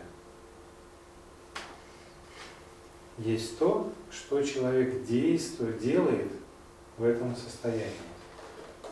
И в нашем случае он совершает выбор. А, Я хотел, чтобы вы еще задумались о том, что не бывает людей хороших или плохих. То есть мир так устроен, что нас не разделили на два лагеря. На одной половине Земли живут черные, на другой белые, и все очевидно. Нет, в каждом из нас они живут. И черные, и белые. Более того, и будут жить. И в Энакине, пока он не стал ситхом, да как в любом джедае, жили и гнев, и ненависть. Помните, ему э, граф Дуку говорит, я чувствую твой гнев, но, Ты не используешь его. но ты его не используешь. Вопрос не в том, чтобы иметь или не иметь недостатки, а в том, чтобы руководствоваться ими или нет. В каждом из нас, у нас бывают дурные мысли, у нас бывают не самые прекрасные чувства, а, мы можем э, что-то ошибочно воспринимать. Вопрос в том, что мы с этим делаем. Да, я могу испытать ненависть по отношению к какому-то человеку, но это не значит, что под руководством этого чувства я должен пойти и совершить какую-то гадость. Пока я не совершенен, я буду испытывать гнев. Но как человек разумный, я в состоянии этим гневом не руководствоваться. Проблема Энокина в том, что он выпускает это из себя. То есть свои страсти он ставит выше долга, выше разума, и боясь потерять свою возлюбленную, он приступает к закону, нарушает кодекс чести джедаев, э, губит одного из своих учителей, понимаете? И открывает в свое сердце доступ к страшной тьме. Но вы справедливо заметили, что когда он э, отрубает руку магистру Винду, он кричит, что же я наделал? Но не бывает и абсолютно черных людей. Не бывает абсолютно белых и не бывает абсолютно черных. Это тоже очень важная истина. И о чем нам говорит фильм, что вот этот страшный негодяй, сволочь, отребье, э, убийца рода человеческого, которым становится Дарт Вейдер. А помните, что он сотворит, да? Под руководством Палпатина чем они занимаются? Они строят звезду смерти, механизм, который уничтожает не людей, не корабли, а планеты. Они создают э, оружие, которое своим выстрелом может уничтожать целые планеты, то есть человечество целиком. Что может быть страшнее? Вот это сущность и работа Дарта Вейдера. То есть хуже этого не бывает. Казалось, ну, мы, когда вспоминаем плохого человека, мы обычно про Гитлера вспоминаем. Так, кто может быть хуже Гитлера? Это на порядок страшнее. О чем светлом там можно говорить? о чем человеческом там можно говорить? В нем даже физически человеческого ничего не остается, потому что после сражения, э, когда он чуть не погибает, э, Палпатин его спасает, фактически там один мозг спасает. Все тело умирает, поэтому его подключают, ну, то есть он становится машиной с человеческой головой, вынужден все время носить эту маску свою черную. Ну такой робот-человек страшный получается но с сознанием вот того Энакина. И мы видим, начиная с третьего эпизода, не зная предыстории, мы видим совершенно страшного антихриста такого, который все уничтожает. И тем удивительнее, что не все так однозначно. Проскочим к концу шестого эпизода, точнее нет, еще в конце третьего эпизода Сейчас. У него же есть жена, ну они официально не поженились, но... А это тайно поженились, по-моему. Тайно, да. И, и у нее должен родиться ребенок. И Палпатин скажет ему, что он убил ее. Она умрет при родах, как, собственно, его видении говорили. Но вот в момент родов смотрите, что она говорит. Оби-Ван.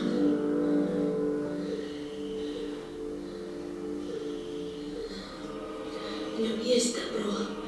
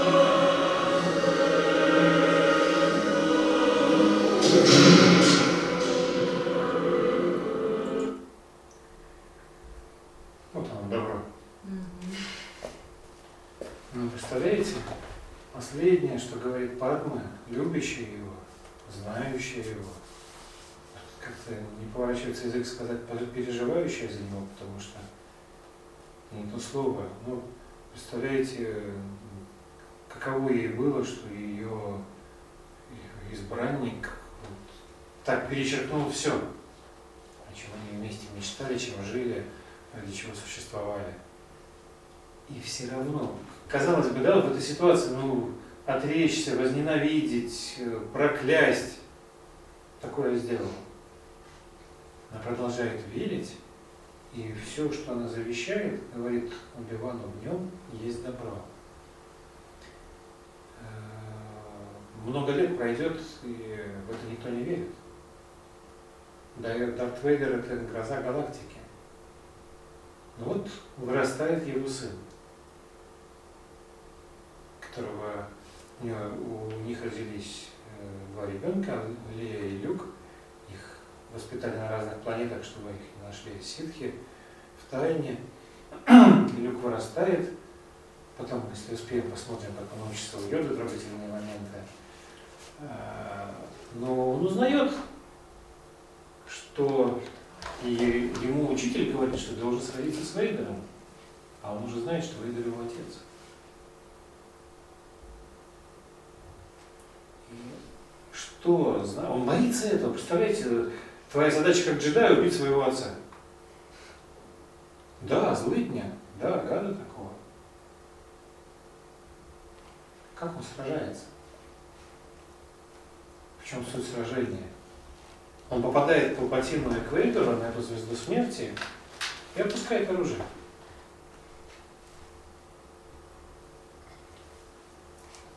Потому что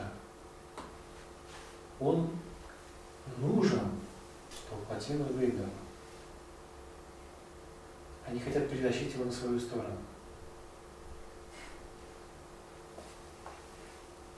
И для того, чтобы это сделать, они хотят спровоцировать в нем ненависть. Ну представь, ты пришел в логово врага. Вот он, враг у тебя в руках. Так замочи.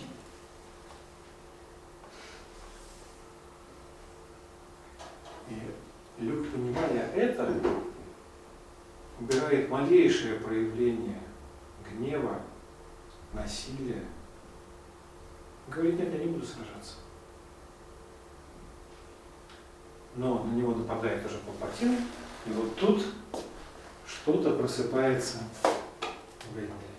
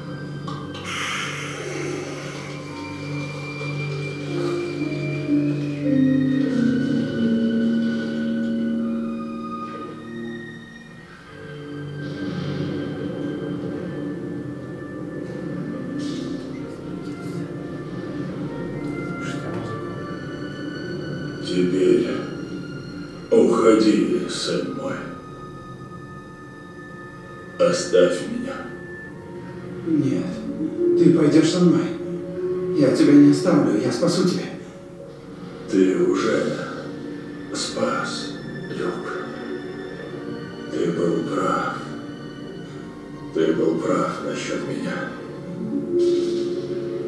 Скажи сестре,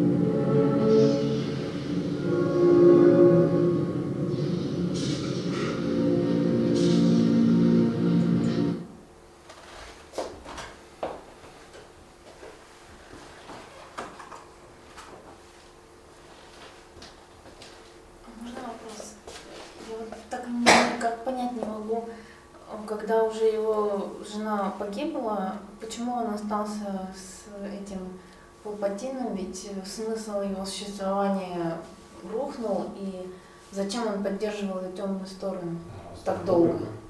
М? Он сделал выбор. Ну это же без как-то, не знаю, может быть, я не совсем это понимаю. То есть Ну, Слава Богу, Мария. Вот Слава Богу, не дай Бог это Ну, понимать. ты же понял, он же понял, что это привело к этому. Это неправильно. Зачем он? То есть у него было условие, чтобы он смог ее спасти, а он как бы ее не спас, а только все хуже сделал. А твой сейчас руководит разум. Нет, а зачем он? И просто какая у него выгода была от того, что он будет темным этим учителем? Не все люди действуют ради выгоды. Ну, во-первых, кому он нужен теперь. Вот, ну, а э, если по-серьезному, мне кажется, что он зашел слишком далеко, и ему казалось, что у него уже нет пути назад. Кстати Это- говоря, это, это звучит примерно в последней трилогии. Это один из моментов, что зашел слишком далеко. Потом, э, когда ты начинаешь действовать, исходя не из голоса сердца, не из голоса разума, а из страстей, многое меняется. Ты обижен на всех. Ну, Но представь себе, что весь окружающий тебя мир это враги. Ну, Все вот эти люди, они испортили Но твою я же не жизнь. буду изобретать звезду смерти и стрелять всем. Вот, ну, ну, поэтому есть разница некоторая между тобой и Авророй, да, не знаю, может быть, как-то это в фильме, может, еще что-то было, я просто потому что, может быть, что-то не совсем заметное там. Почему он так странно себя стал вести? Ну, Это же надо напрягаться. контекстуальных еще вещей, мне кажется, которые как бы добавляют и делают вот этот переход более гладким.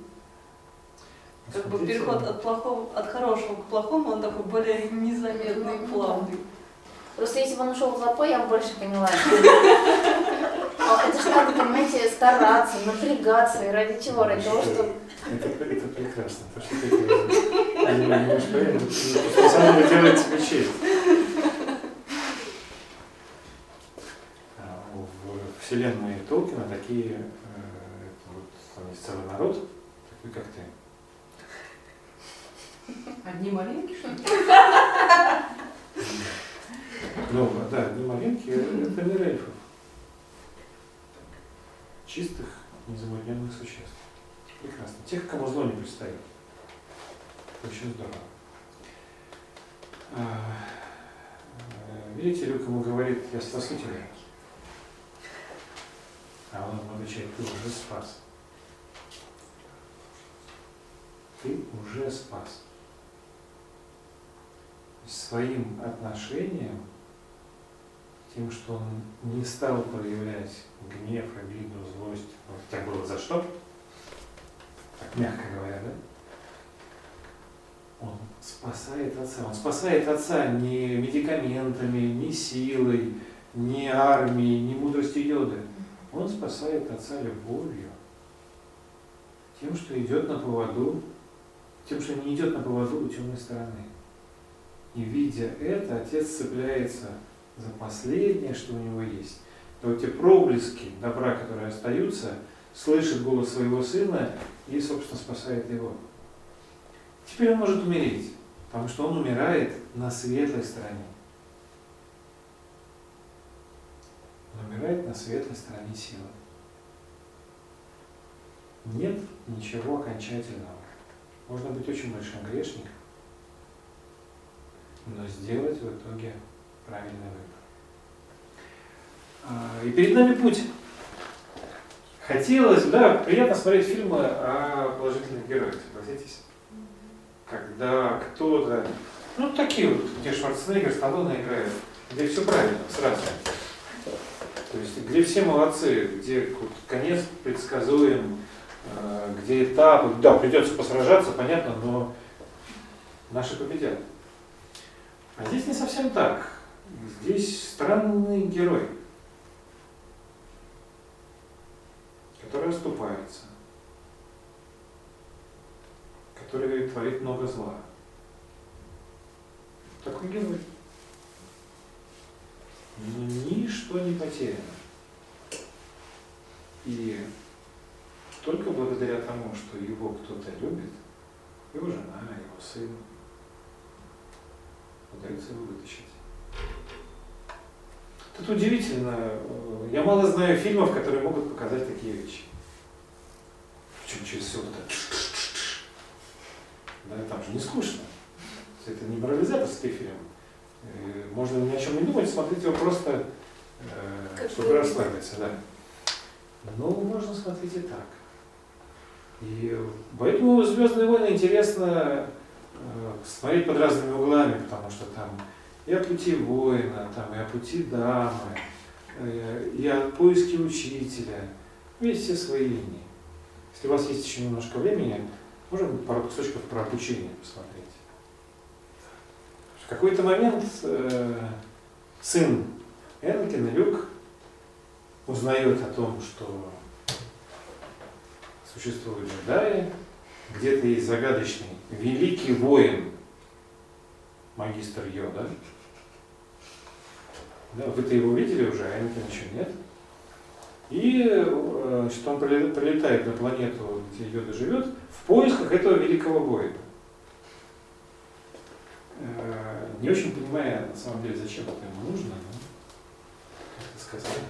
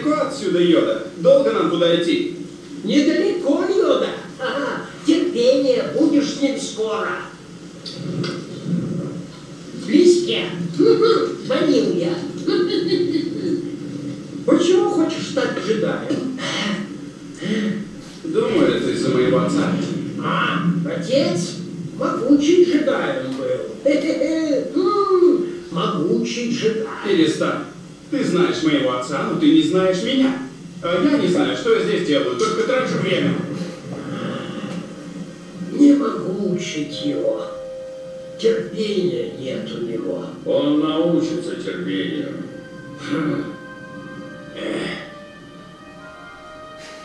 Гнев сильный в нем. как у его отца. Разве я был другим, когда ты учил меня? Нет, не готов он. Йода?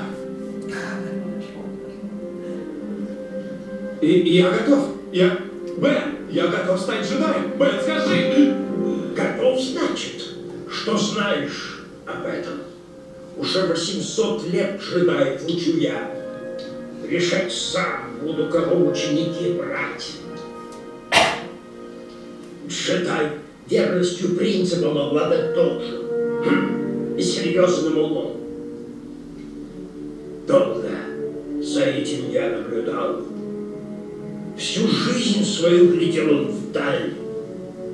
Будущее за горизонт. О том никогда не думал, где сейчас он. М? Что делает он? М? Приключения, э, возбуждение.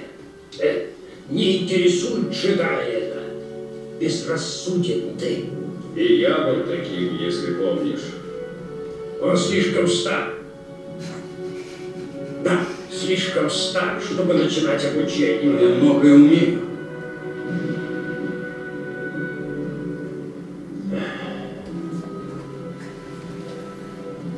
Закончи то, что начал. Я тебя не подведу. Я ничего не боюсь. Бояться. Ты будешь. Ты будешь.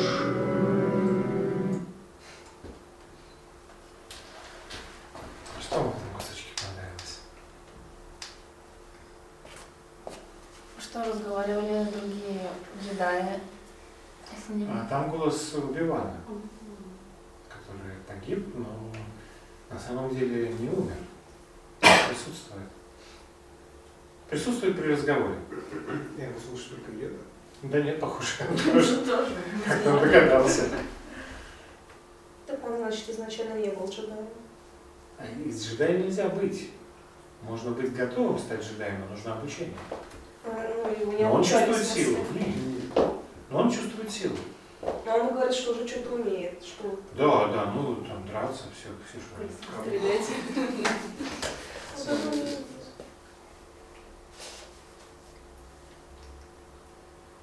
О чем его отрывок? Йода не хочет его обучать. Почему? Но он не в том состоянии, Не. Нетерпеливый, Что-. Нет терпения. Из такого ничего не сделаешь, у которого нет терпения. А Гнев в нем. У него нет вот ожидания, что он будет как отец. Станет как отец. Пока ничего не предвещает. Почему не знает? Главное, что как Он бы смотрит на него, человек, и он, он видит, что в нем нет необходимых качеств. Терпения нет. Вместо этого гнев. И самое неприятное для Йоды – мальчишка, приключения ищет. Да, что вот мотив не тот. Ты зачем, говорит, хочешь стать джедаем? Да я не знаю вообще. Наверное, потому что отец был, тут вообще все перепуталось. Хороший ответ, да? Почему же Йода его берет? Поручились за него учителя другие. Что может Во-первых, Бен поручается. Но не, не поэтому. Может, Ну, джедаев может, больше не осталось. Я ничего не боюсь. Сказал, что закончит то, что начал. Это Йода его спросил. Йода его спросил, надо видеть глаза. Энакин в этот момент. Это чистота и преданность. Он ничего не понимает, он дурак. Ну, в хорошем смысле. Но для него он, он понимает, что это что-то важное, и он готов. И он доверяет Йоде. И Йода чувствует вот это самый главный момент, который может связать учителя и ученика. Поэтому берется его обучать. Еще пару моментиков.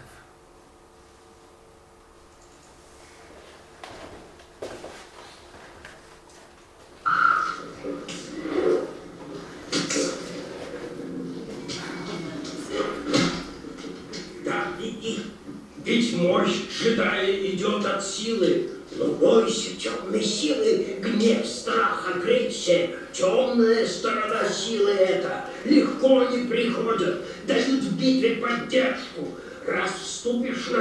Тропу, навсегда на твою судьбу определит.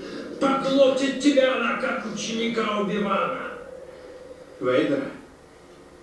Темная сторона сильнее? Нет, нет, нет. Проще и притягательнее. Как отличить хорошую сторону от плохой? Ты поймешь, когда ты тих, светел, спокоен. Джедай силу использует для защиты и знания. Никогда для нападения. Но почему я... Нет, нет, никаких почему. Не буду больше сегодня учить. Очисти ум свой от вопросов.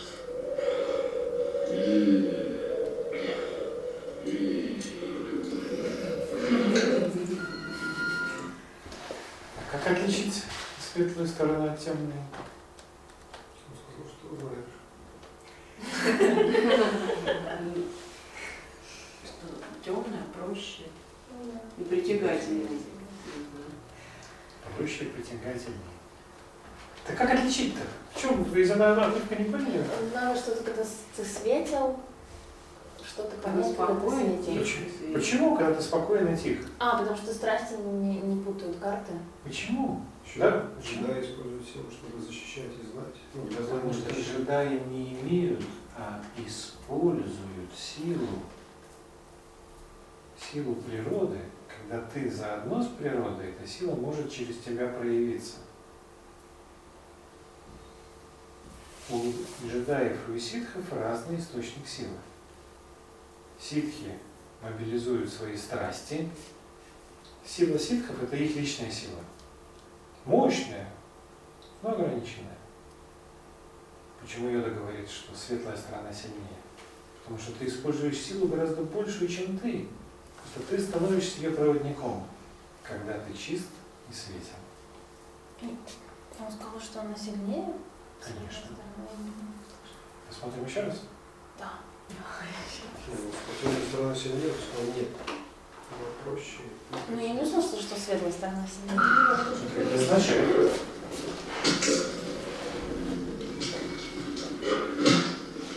Да, иди.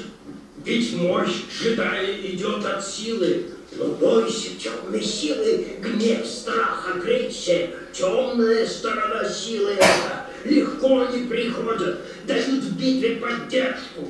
Раз вступишь на темную тропу, навсегда на твою судьбу определит. Поглотит тебя она, как ученика Убивана. Вейдера? Темная сторона сильнее? Нет, нет, нет. Проще и притягательнее. Как отличить хорошую сторону от плохой? Ты поймешь, когда ты тих, светел, спокоен. Джедай силу использует для защиты и знания. Никогда для нападения. Но почему я... Нет, нет, никаких почему. Не буду больше сегодня учить. Очисти ум свой от вопросов.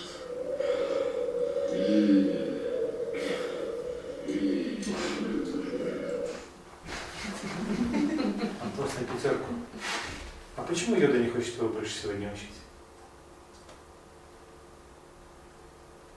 Потому что он ничего не услышит больше. Почему? Там уже полно вопросов было. Да, Потому что понимают не головой. Понимать и принимать это разное. Понять логику это одно. Это не обучение. Йода просит большего, чтобы он впустил это в себя. А вот он тут сейчас не готов, он слишком много вопросов, поэтому нет, не, не. Иди, очищай свою голову от вопросов. Ну и последний кусочек. Наверное, всеми любимый.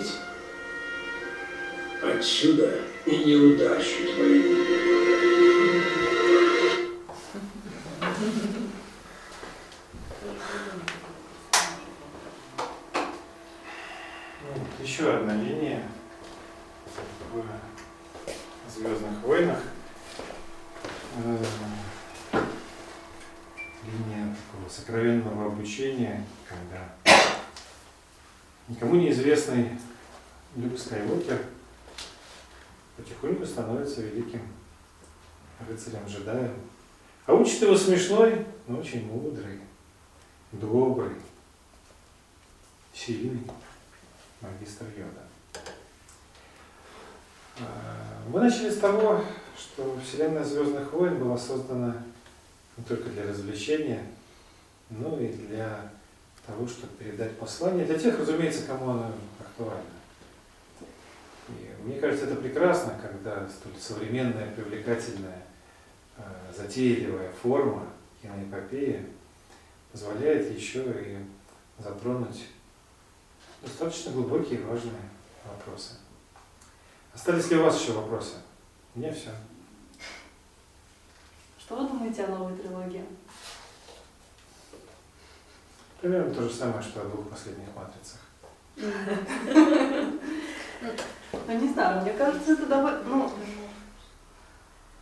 я немножко разочарована последним фильмом, честно сказать, но мне кажется, что там, с одной стороны, а, есть какие-то рефрены с прошлых ну, трилогии, а с другой стороны, а, появилось что-то новое в том плане, что больше размышления дается на тему того, что разные стороны хотят одного и того же. Ну, по большому счету. Вот поэтому В мне каком- не нравится. Да. Но я имею в виду, что вот в каком-то смысле чуть-чуть эта штука проскользнула м, в третьем эпизоде, когда а, уже обратив Энакина на свою сторону, а, Палпатин сказал, что теперь воцарятся ситхи, и теперь наконец-то наступит мир. И я это же так удивилась. манипуляция. Он разве мира хотел? Ну вот не знаю.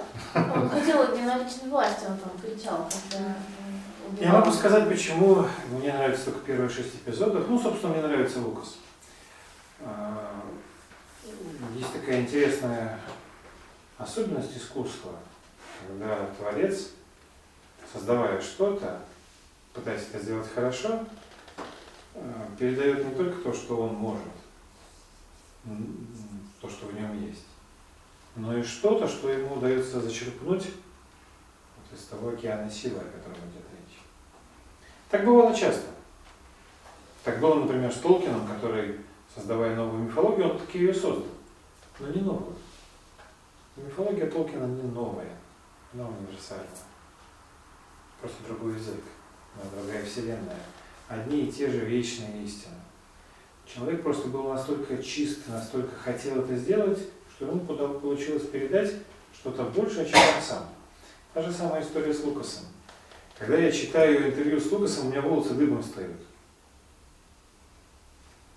Ну, страшная история создания этого фильма. Там ни о каких великих вещах, ни о каких откровениях-то речи не шло. Первый фильм вообще должен был провалиться. Его поставляли в кинотеатры в комплекте с э, другими лентами, чтобы кинотеатры не отказались. Ну, то есть он как довеском шел. Много кино в ассортимент, и плюс еще вот там «Звездные войны». Я, собственно, в 77 году первый раз посмотрел его, когда этот фильм вышел. Но это был ажиотаж, да, это у людей глаза горели. Это было что-то. А, ну, Лукас либо хорошо скрывает, но он ни о каких сокровенных истинах не говорит. Но некоторые вещи заставляют задуматься, что дело развивалось очень интересным образом. У Лукаса никогда не было сценария.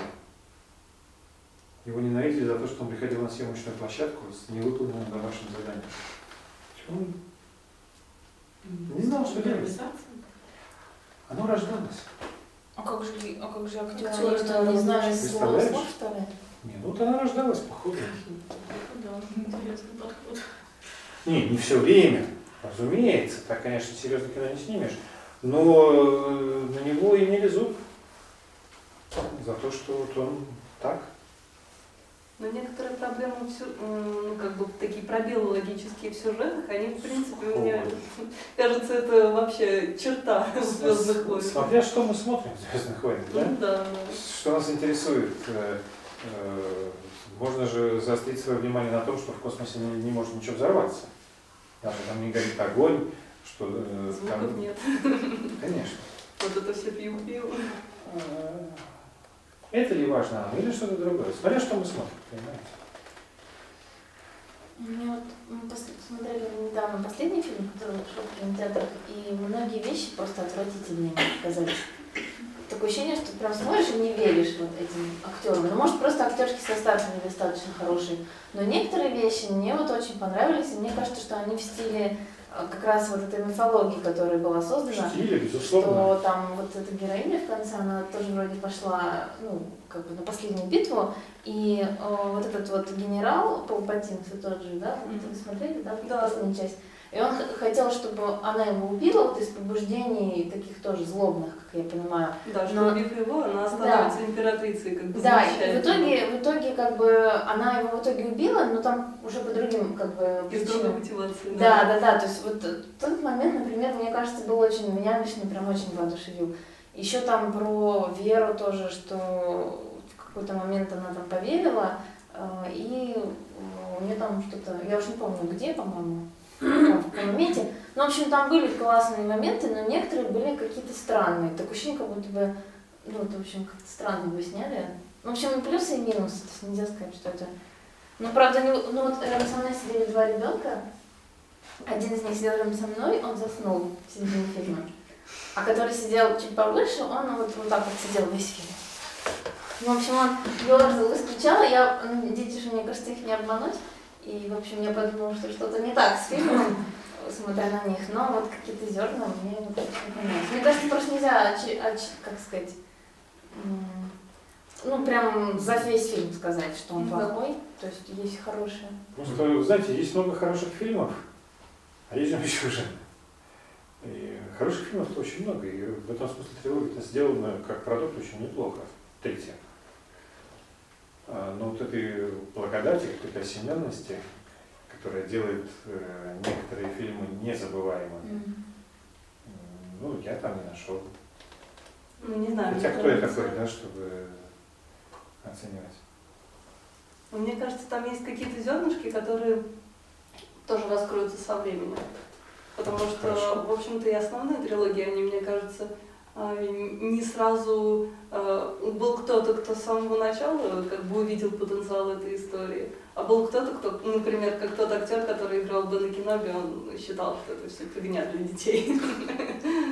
А вот. М, Мне кажется, что вот новая трилогия, в ней есть интересная тенденция, которая также прослеживается в других произведениях современного кинематографа, что там как бы по-другому э, построен взгляд на темную сторону, что вот как бы э, в первой трилогии сразу было ясно, что вот плохой чувак, вот хороший, а м, постепенно все как-то переплетается, и мы начинаем понимать, что м, на самом деле плохой, ну как бы в нем есть свет, а э, хорошие они, ну как-то тоже как-то странно иногда поступают. И вот третья, последняя трилогия, там это все гораздо сильнее переплетено в том плане, что как бы главный протагонист, который хороший вроде как, он оказывается, на самом деле, он раскрывает в себе более темные стороны. В то время как а, ведущий злодей как раз таки наоборот, э, чувствует какую-то тягу к свету. Ну, Я уже сказал, что меня это немножко смущает. А, что Я же это человек, немножко- испорченный классической мифологией и сказками, чему мы учим. Это опасная идея, да? А, Можно по-разному это воспринять. Не каждый способен э, почувствовать, как бы вдохновиться этой мыслью, что даже в самом гадком злодее всегда есть частица света. И не всех надо спасать. А вот эта мысль мне вообще не близка. Но многие могут увидеть, что свет и тьма переплетены, и не обязательно делать выбор. Ну да, в расширенной вселенной, например, есть такая категория, как серые джедаи. Да-да-да. которые не отвергают ни ту, ни ту сторону. Еще же выяснилось, что Трей, она же все-таки сик. Ну, по крови получается, что И- как бы у нее есть э, личные задатки, которые больше склоняют ее к темной стороне, и в то же время у нее есть свой как бы выбор. Нет, тут имеется в виду, что она уже изначально была ситхом, и она весь фильм, всю трилогию, э, знаешь, э, про это знали и Люк, и Лея, и они, вот мне понравилась эта трилогия, что настолько они верили и, э, как сказать, вот заложили зерна добра в ней, что вот этим взаимодействием, особенно в последних двух частях, что там не было сомнения даже в том, что она как-то перейдет. И вот в конце, когда она обнимает и называет «Я Скайуокер», вот это было з- замыкание, что вот все-таки не просто какой-то свой э, вот, выбор сделан лю- лю- людьми, а именно твои- твоих учителей, которые тебе верили и заложил какую-то изначальную основу, потому что она не знала, кто он. А они знали. И они не отвернулись. Я прям, когда смотрю, прям, ничего себе. То есть она как бы да, выбрала какую-то свою стаю, которой она чувствует больше близость. Можно вопрос все-таки? А? Можно все-таки вопрос? А, да, подожди. Извините. Просто в первых, сколько там, шесть фильмов, эпизодов, там прослеживался сюжет, я так понимаю, то есть общий сюжет был. Последние три фильма для чего вообще снимались? Это Ну, как бизнес. продолжение, но это понятно. Если отбрасывая, то есть как бы история логически закончилась, зачем? Мы этого не знаем. Я просто... Я думаю, что еще снимут. Да.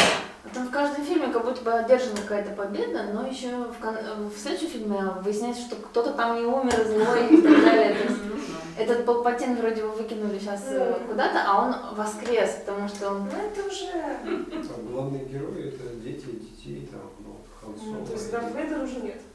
Нет, нет, ну, уже нет. Там только шлемы Потом внуки. Внуки. Ну, поколение же не Можно бесконечно снимать. Ну да. Можно. Ну, Я думаю, что здорово, если э, такой продукт будет э, заставлять нас собираться, обсуждать не только сколько это стоит и кто играл, но и ну, какие-то смысловые вещи. Это же здорово. Получается, что, например, о ведах, э, кажется, было сказано, что существуют разные религии для того, чтобы каждый человек мог так или иначе прийти к Богу. В каком-то смысле а, разные, э, ну вот как бы сейчас э, можно сказать, что религия в каком-то смысле стала нелегитимной, ну, по ряду Я надеюсь, причин. патриарх нас не слышит. Будем надеяться. Вот. И как бы люди все равно ищут какую-то замену. Что в советскую эпоху э, был культ личности, что по сути то же самое, ну, за исключением каких-то атрибутов. А в наше время мы все равно продолжаем какие-то поиски, и эти поиски приводят нас э, к чему-то, что подозрительно похоже на традиционную мифологию, на традиционные какие-то религиозные течения. Согласен. Нет, это здорово. Здорово, что даже в наше время есть куда привести. Что эта потребность каждого человека искать смысл, когда она остается неудовлетворенной, то очень тяжело жить. Ну, Слава Богу, что появляются такие вещи. Особенно если учитывая, что как бы получается, что это все образовывалось немного стихийно, ну как, э, Даже как страшно сказали. представить, как. Да, то можно подумать, что это ну, как, бы, как будто э, что-то э, само собой рождается, а вот такие люди, как Джордж Лукас, они Как будто что-то являются что-то мешало. проводниками. Да, да, да, да. Ведь ис- история этого фильма в том, что это снималось в компании, которая должна была умереть. Значит, Century Fox, компания была банкротом, и сняли этот фильм, и, в общем-то, после этого компания должна была закрыться. И вот чудо произошло, что не только не умерла, а фильм ее Это в поднял. 70-х, да? Да. Такие интересные бывают ситуации. Фильм боялись выпускать, поэтому сначала выпустили книгу. Быстро написали книгу, выпустили ее в продажу дешевле. И э, с удивлением э, Лукас даже премию за нее получил. то есть ну, как автор, как э, писатель. Тогда продюсеры задумались, что, наверное, Будет вся эффект. бесовщина имеет право на существование. Вот так. Мне вот интересно, где они таких гениальных художников на костюмы нашли и вообще на все вот это вот. А об этом написаны отдельные книги. Световые мечи были вначале обернуты фольгой просто. А Йоду узнали, на кого он похож?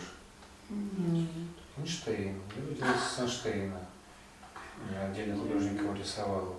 Астероиды, роль астероида выполняли картофелина. Да, да.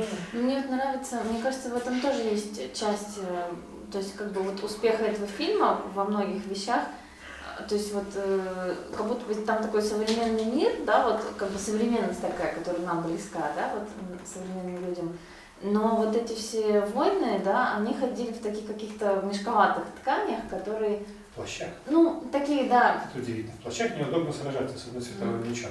то есть они Но действительно это как бы... добавляет какого-то благородства. Да, они даже внешне делали какую-то отсылку какой-то древ... какой-то древности, что вот эти вот ордены, они как бы идут из древности. И вот эти как бы сочетания вот этого меча и как бы орудие у них, оно как бы современное.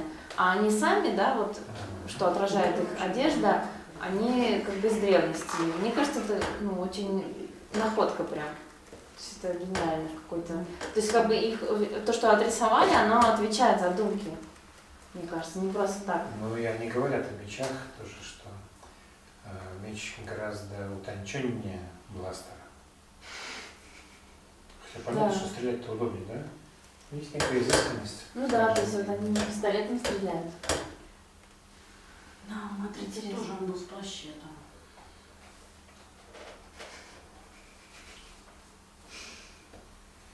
Ну что, спасибо, что получился такой интересный разговор.